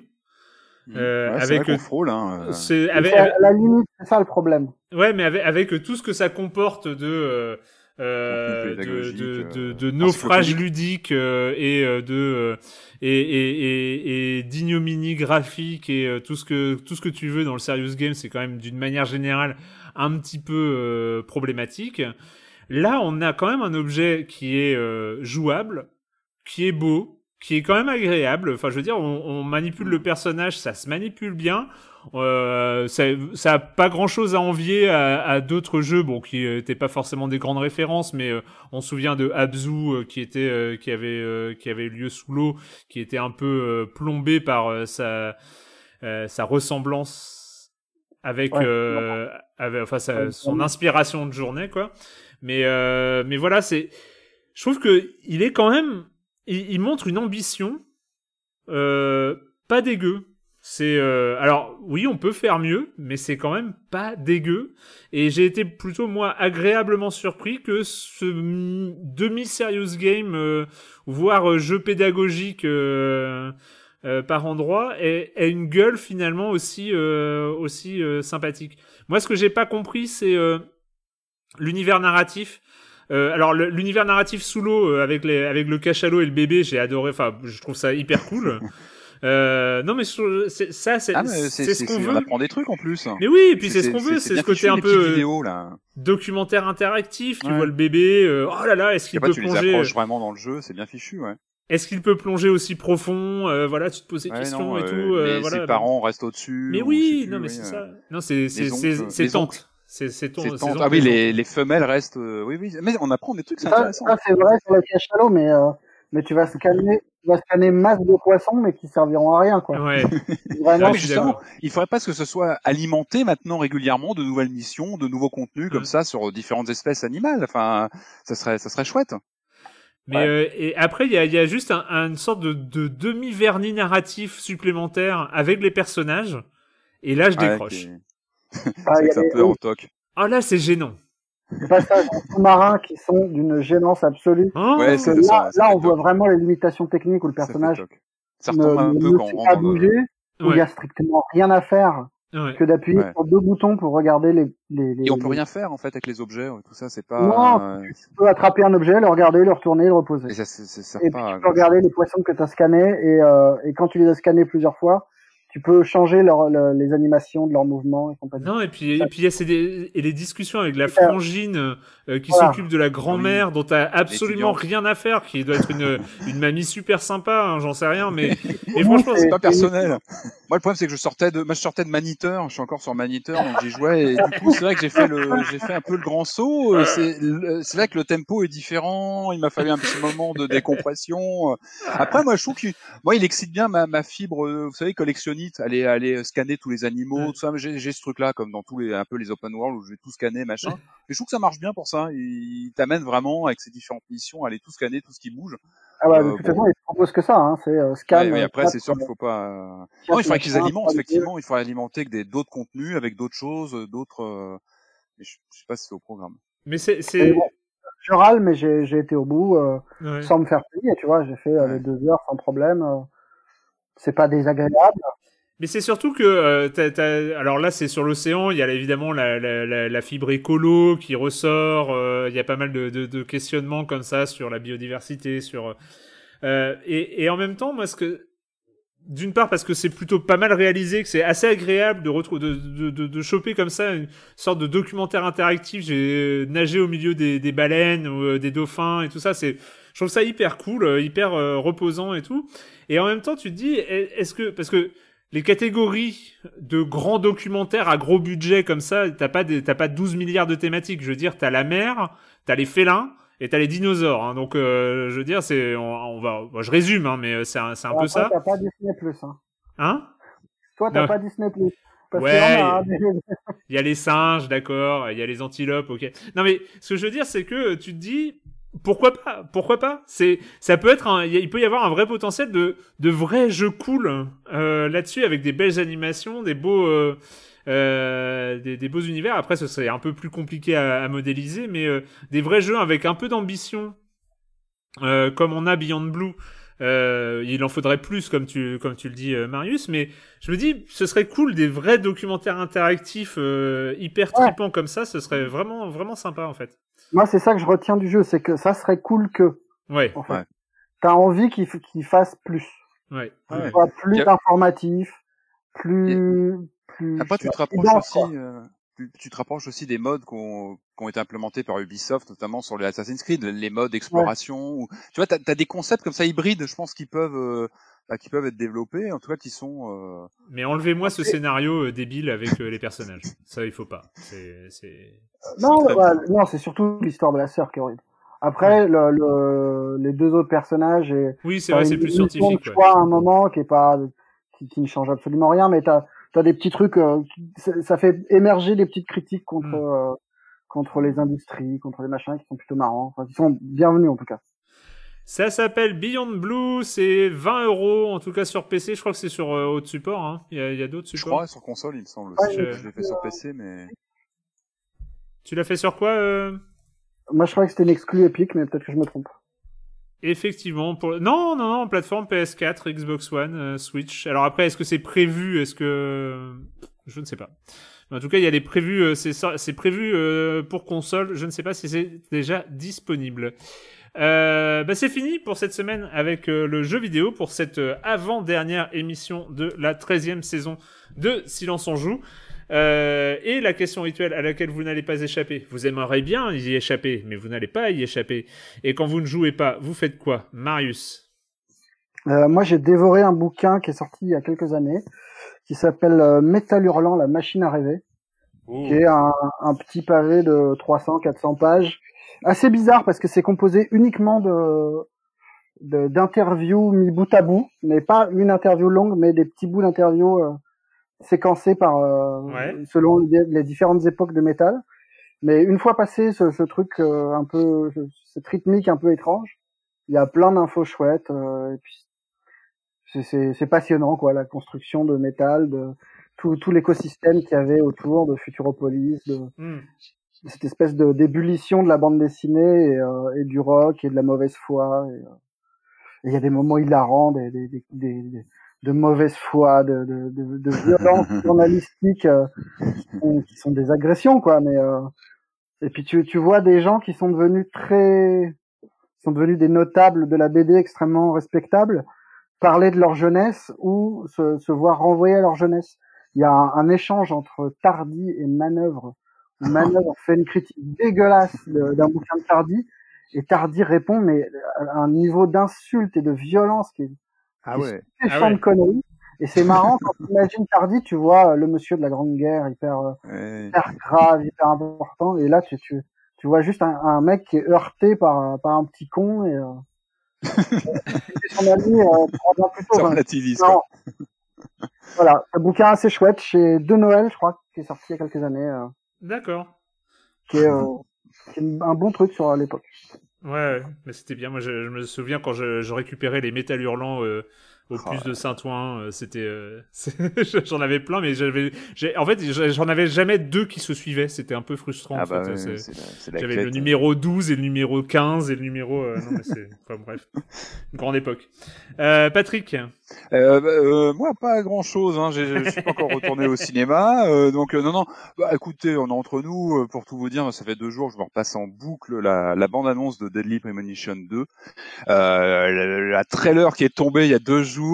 Et j'en peux plus d'attendre quoi. Il sort le 10 juillet et je trouve alors c'est un tout petit éditeur qui est derrière, c'est pas c'est pas une grosse boîte et je trouve qu'il gère très très bien la com sur le jeu on a des petites choses sur les réseaux sociaux, des petites images, des petites séquences animées. Et là, on a un trailer que je trouve génial, euh, qui commence comme une comme une, une, publicité pour le pour le le bah, la ville où va se, se dérouler l'enquête, hein, le Carré en Louisiane. Ça commence comme une une bande annonce de vous savez de, de vacances. Vous allez voir, il y a des activités. et tout. Et peu à peu, on commence à avoir des, des, images perturbantes qui arrivent, des images de meurtre évidemment, parce qu'on va, on va retrouver cette, cette affaire de meurtre sur place. Et je la trouve géniale cette bande-annonce. En tout cas, ce qui est terrible, c'est que ce jeu, donc, il arrive le 10 juillet, très attendu. Et ce qui est toujours marrant, c'est que là, donc, on a un trailer de, de quelques quelques secondes, quelques minutes qui, qui vient de tomber. Il y a encore beaucoup de zones d'ombre sur le jeu. Et moi, ce que j'adore, c'est voir un petit peu ce qui se dit chez les youtubeurs. Mmh, il, y a, y a, toute une communauté autour de ce jeu, tellement culte aujourd'hui, où les gens, voilà, imaginent qu'est-ce que veut dire ce, cette, ce plan séquence. Le héros, à un moment, sa main est bizarre. Qu'est-ce qui se passe? Euh, Qu'est-ce qui se passe à tel endroit? Et il y a, il y a vraiment des, des chaînes YouTube avec des des choses très documentées, très bien fichues, avec des interviews. Euh, oh J'ai plus le nom en tête comme ça. Il y a, il y a une youtubeuse qui a interviewé le, le, doubleur du jeu originel et l'interview elle dure une heure et demie. Elle est géniale. euh, je l'ai cité d'ailleurs dans un, un de mes papiers pour Gamecult sur le sur le premier jeu et je trouve que c'est génial. Et j'ai envie de dire que la communauté qui est autour du jeu, bah, bah elle est aussi, elle reflète l'intérêt bah, de, de ce titre autant dire que les attentes sont très très importantes sur la suite et qu'il ne faut pas qu'ils nous déçoivent. Swery sur ce Deadly Premonition 2. Et euh, bah évidemment, je vous en parlerai euh, dès la rentrée puisqu'il sort ouais. le 10 juillet. Je compte les jours, les heures et euh, ça sera voilà, on fera un débrief complet à la rentrée. Mais en tout cas, ouais, regardez le trailer, il donne vraiment envie. Sincèrement, est-ce est est-ce que est-ce qu'à partir du trailer, tu peux te dire s'il faut avoir fait le premier pour alors pour quelque chose ou pas? Moi, j'ai envie de dire que tu profiteras mieux parce que le scénario est vraiment imbriqué en fait. Le, le ouais. premier, enfin là, le, le, les événements de, du 2 se passent avant et après le premier. Et il y a des ah choses ouais. claires. Je pense qu'il y a un reminder au début du jeu hein, qui va rappeler un petit peu euh, ce qui s'est passé. Euh, il faut surtout pas spoiler. C'est un jeu où voilà, il y a pas mal de choses à découvrir en le traversant. Moi, j'invite évidemment à faire le premier dans la mesure du possible parce que euh, je pense que vraiment le deuxième est vraiment a priori bâti autour des événements du premier. Donc, euh, je pense que tu peux faire 100, mais si tu veux l'expérience totale, à mon avis, c'est mieux de faire le premier. C'est construit avant et après, euh, c'est difficile de. C'est ça. Donc, euh, je, avoir je le pense milieu, que je pense que tu peux faire 100, mais bon, puis le premier est tellement tellement culte comme jeu, tellement culte. Euh, ben moi, j'ai recommencé euh, à, à, lire, donc j'en avais parlé d'un, il y a, je crois, deux, deux ou trois semaines, euh, des comics américain. En fait, je crois que j'ai passé trop d'années sans, sans, sans, lire du, du gros super-héros qui tâche. Et, euh, et donc là, j'ai découvert euh, une série euh, lancée en 2018 chez Marvel. Euh, c'est The Immortal Hulk. Ouais, euh, ouais, ouais, je lis de, ah, attends, je lis du quoi, Hulk. Et, et, non, mais il faut, il faut savoir quand même que que Hulk, c'est quand même un des rares personnages vraiment intéressants de, de, de l'écurie Marvel. Il est tellement euh, c'est un peu d'une part c'est un peu l'équivalent de Superman hein, parce que c'est l'invincible, oui, il y, a rien qui peut machin. Et, euh, et surtout il lui a pardon? En moins noble quand même. En moins noble, mais non mais en plus absolue, euh... oui, bien sûr, bien sûr, bien sûr. pas arrêter. il y a toujours ces deux personnalités. Enfin, ah il bah, est- c'est là où c'est c'est là où c'est drôle Ah. dans The Immortal Hulk. Euh, donc en fait, il y avait eu déjà des, des, des grands events euh, Marvel qui étaient euh, euh, Planète Hulk euh, Exilé, notamment. il est exilé, c'est Et ça, il non est Il était pas exilé, exilé euh, par euh, par euh, Doctor Strange, Xavier, etc. Euh, et puis après il y a le truc où il revient, où il est pas content, euh, comment ça s'appelle euh, Enfin bon bref, où il pète tout, euh, il pète la gueule à tout le monde. Et, euh, et, et donc bon là moi j'avais pas suivi ça pendant des années hein, donc euh, je- et donc je tombe sur The, Immortal Hulk et là c'est très Ouais. drôle parce que c'est cette capacité qu'a qu'a- qu'ont certains de Marvel alors je connais pas les auteurs le, le, le scénariste c'est Al Ewing et euh, au dessin c'est Joe Bennett et, euh, et en fait la- la- le truc c'est que c'est un peu on fait un, un peu un bilan sur Hulk bon qu'est-ce qui lui est arrivé? Euh, dans tous ces dans tous ces univers, dans tous ces personnages. Alors il y a eu euh, euh, Grey Hulk, euh, donc le Hulk Oui, gris. Il y a eu euh, Red Hulk, il y a eu Baby Hulk, il y a eu plein de enfin il y a eu des Hulk partout, il y a eu des Bruce Banner, il est mort au moins 14 fois. Et La- donc la en fait série télé, euh, la série télé, non, non, non, là, on- non, non, c'est- plutôt ce qui se passe Non, dans l'univers Marvel. Et là, et, et là, on essaye de tout rendre cohérent. Et c'est assez drôle en fait. Euh, et en fait, ça part de cette, de cette, euh, de, de, de ce, de ce postulat donc qui est dans le titre. Hein, c'est Immortal Hulk. C'est Hulk est immortel. Et on va vous expliquer pourquoi, comment, euh, pourquoi. Et en fait, ça arrive, c'est c'est totalement le bordel parce qu'en fait, tu te retrouves avec un Bruce Banner d'un côté et avec des personnalités multiples de Hulk de l'autre. Euh, qui discutent entre eux avec Hulk étant devenu plus intelligent que Bruce Banner. Enfin bon, bref. Oh non, il y a- ah oui, non, mais si, c'est, et, et franchement, C'est bien parce que souvent les mises en cohérence comme ça de d'univers chez Marvel ou DC, c'est un peu couglof. Hein. Ouais, mais et, et là, et là, c'est c'est plutôt drôle parce qu'en fait, ils arrivent à à, à garder un peu le, le, le ce qui fait euh, un peu la, la substantifique moelle du, de Hulk, c'est-à-dire qu'il marave les Avengers euh, au petit déjeuner, par exemple. Ça, c'est quand même un, un, vrai- un vrai plaisir, tu vois. Enfin, Ah euh, lui, euh, foutre des grosses tatanes à Iron Man, enfin, c'est c'est quand même la, la, la, Non, la- personnage la est base. fascinant. Moi, c'est comme comme tu disais, c'est comme Superman. Hein. Moi, je le trouve Oui. fascinant dans ce côté absolu. Euh, euh, Et c'est un personnage monstrueux, quoi. Et franchement, le truc se lit euh, plutôt bien sans avoir trop d'antériorité. C'est que moi j'ai découvert à cette occasion le personnage de Grey Hulk, par exemple, que je ne connaissais pas. Et euh, il n'y a pas besoin d'avoir euh, de, de tout connaître de, de du lore de Hulk pour euh, se rendre compte de euh, son foisonnement. Et, et du coup, c'est plutôt sympa. Et puis avec des caméos et des personnages comme euh, Doc Samson ou, ou de, de, de comme ça du du, du, du Hulk verse qui qui sont là. Et, euh, et, et donc voilà, c'est plutôt cool, ça, ça tient bien. Et j'ai pas encore fini parce que ça, je crois que c'est une série qui continue en ce moment. Donc je, je suis vraiment au deux, deuxième ou troisième TPB et, euh, et voilà. Et c'est plutôt plutôt très sympa. The Immortal Hulk. Voilà pour ceux qui voudraient essayer. Euh, voilà, c'est fini pour cette semaine. C'est presque fini pour cette saison. On se retrouve la semaine prochaine pour la toute dernière de la saison 13 sur libération.fr et sur les internets. Ciao. Bye bye. Salut.